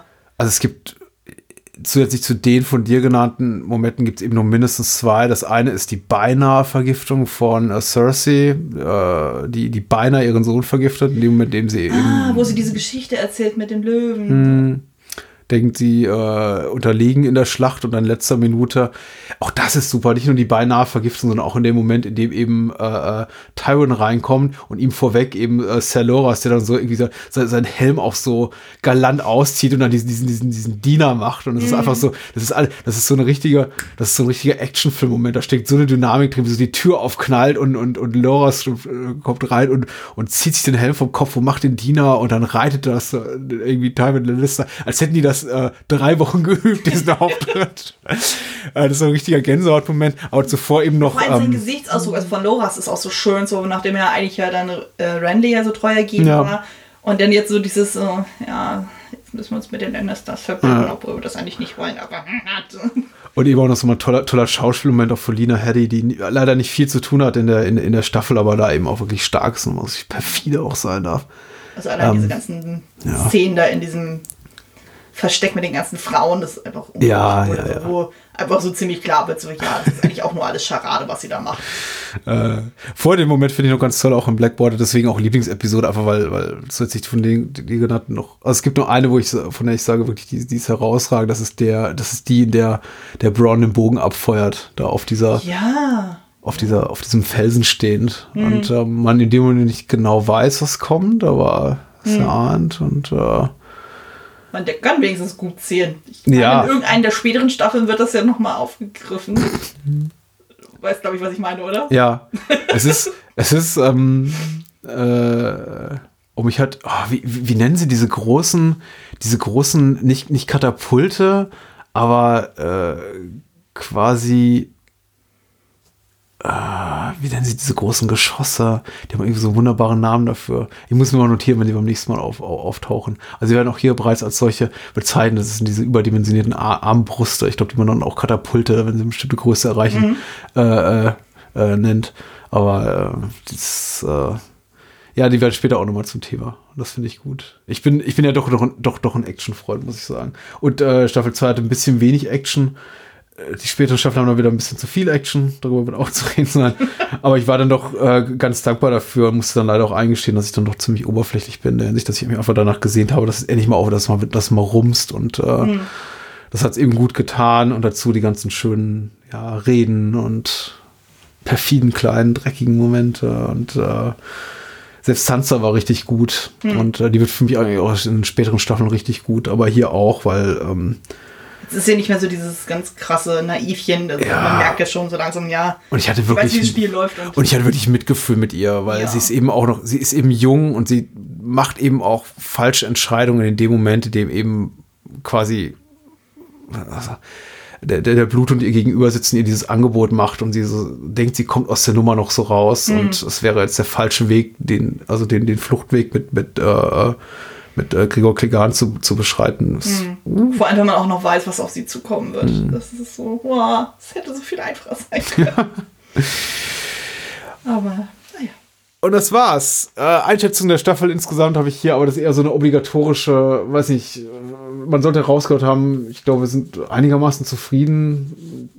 Kannst du dir was ausdecken auf einer Skala von 1 bis 10 oder einer Schulnote, die du dieser Staffel geben würdest? Ähm, ich würde sagen, eine schwache 8. Ja, ich habe ich hab der Weil es gibt schon viele gute Momente, aber es gibt dann doch wieder zu viele Kritikpunkte, wo ich dann sage, so, ja, das hat dann die Staffel doch nicht so völlig rund gemacht. Ich weiß jetzt leider nicht mehr, was ich für die erste Staffel gegeben habe. Ich weiß nicht, haben wir da acht, ja, ja. Hatte ich auch eine 8 gegeben? aber, aber, aber, aber erst im Nachgang. Ja, okay, dann so, aber ähm, ich würde jetzt sagen, so, also wird eher, also 7 wäre jetzt schon wieder zu schwach dann so, aber es ist irgendwie so ein Mittelding dann so, 7,5. Alles, alles klar. Ja, äh, wenn ich müsste, dann mir die Pistole auf die Brust setzt und ähm, ja, würde ich sagen sieben. Äh, weil, weil sie doch im Vergleich zur ersten Staffel für mich ein bisschen abfällt. Ah, Ja, ich kann, ich kann. Es ist eine bessere Seherfahrung als Anno dazu mal und das finde ich schon gut. Ich hatte mir wesentlich weniger erwartet und hatte, hatte, hatte meinen Spaß, wobei eben er nicht frei war von Momenten, in denen ich wirklich einfach frustriert war, muss ich auch ehrlich sagen. Also es gab zwei, drei Momente so rund um, um Staffel, um, um Episode 5 oder 6 und dann wieder um 8, wo dann eben auch bestimmte Handlungsstränge einfach verschwanden und vor allem Danny verschwand und äh, einfach bestimmte Themen jetzt hier Talisa und, und Rob ein Gewicht bekamen, was ich puh, unangemessen fand. Aber hey, war gut, war gut. Und ich freue mich sehr auf Staffel 3. Ja. Das ist in meiner Erinnerung das, das Highlight der ganzen Serie. Ja. Obwohl ich jetzt auch nicht mehr hundertprozentig sagen kann, warum. Warum? Es- ich meine, wir haben die äh, Red Wedding, Mhm. auf jeden Fall. Aber wir dürfen jetzt auch nicht spoilern. Stell dir mal Nee, vor, ist es hören, uns, es hören uns Menschen zu und die, obwohl nein, wir, wir haben ja schon was vorweggenommen von den späteren Staffeln. Ich wollte gerade sagen, es hören uns Menschen zu, die jetzt eigentlich mitgucken mit uns und zu zweit zum ersten Mal gerade die zweite Staffel gesehen haben, aber ja. Es gibt noch ein bisschen mehr.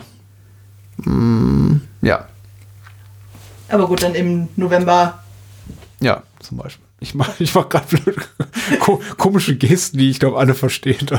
Ich bin auch gerade bisschen irritiert, aber ja.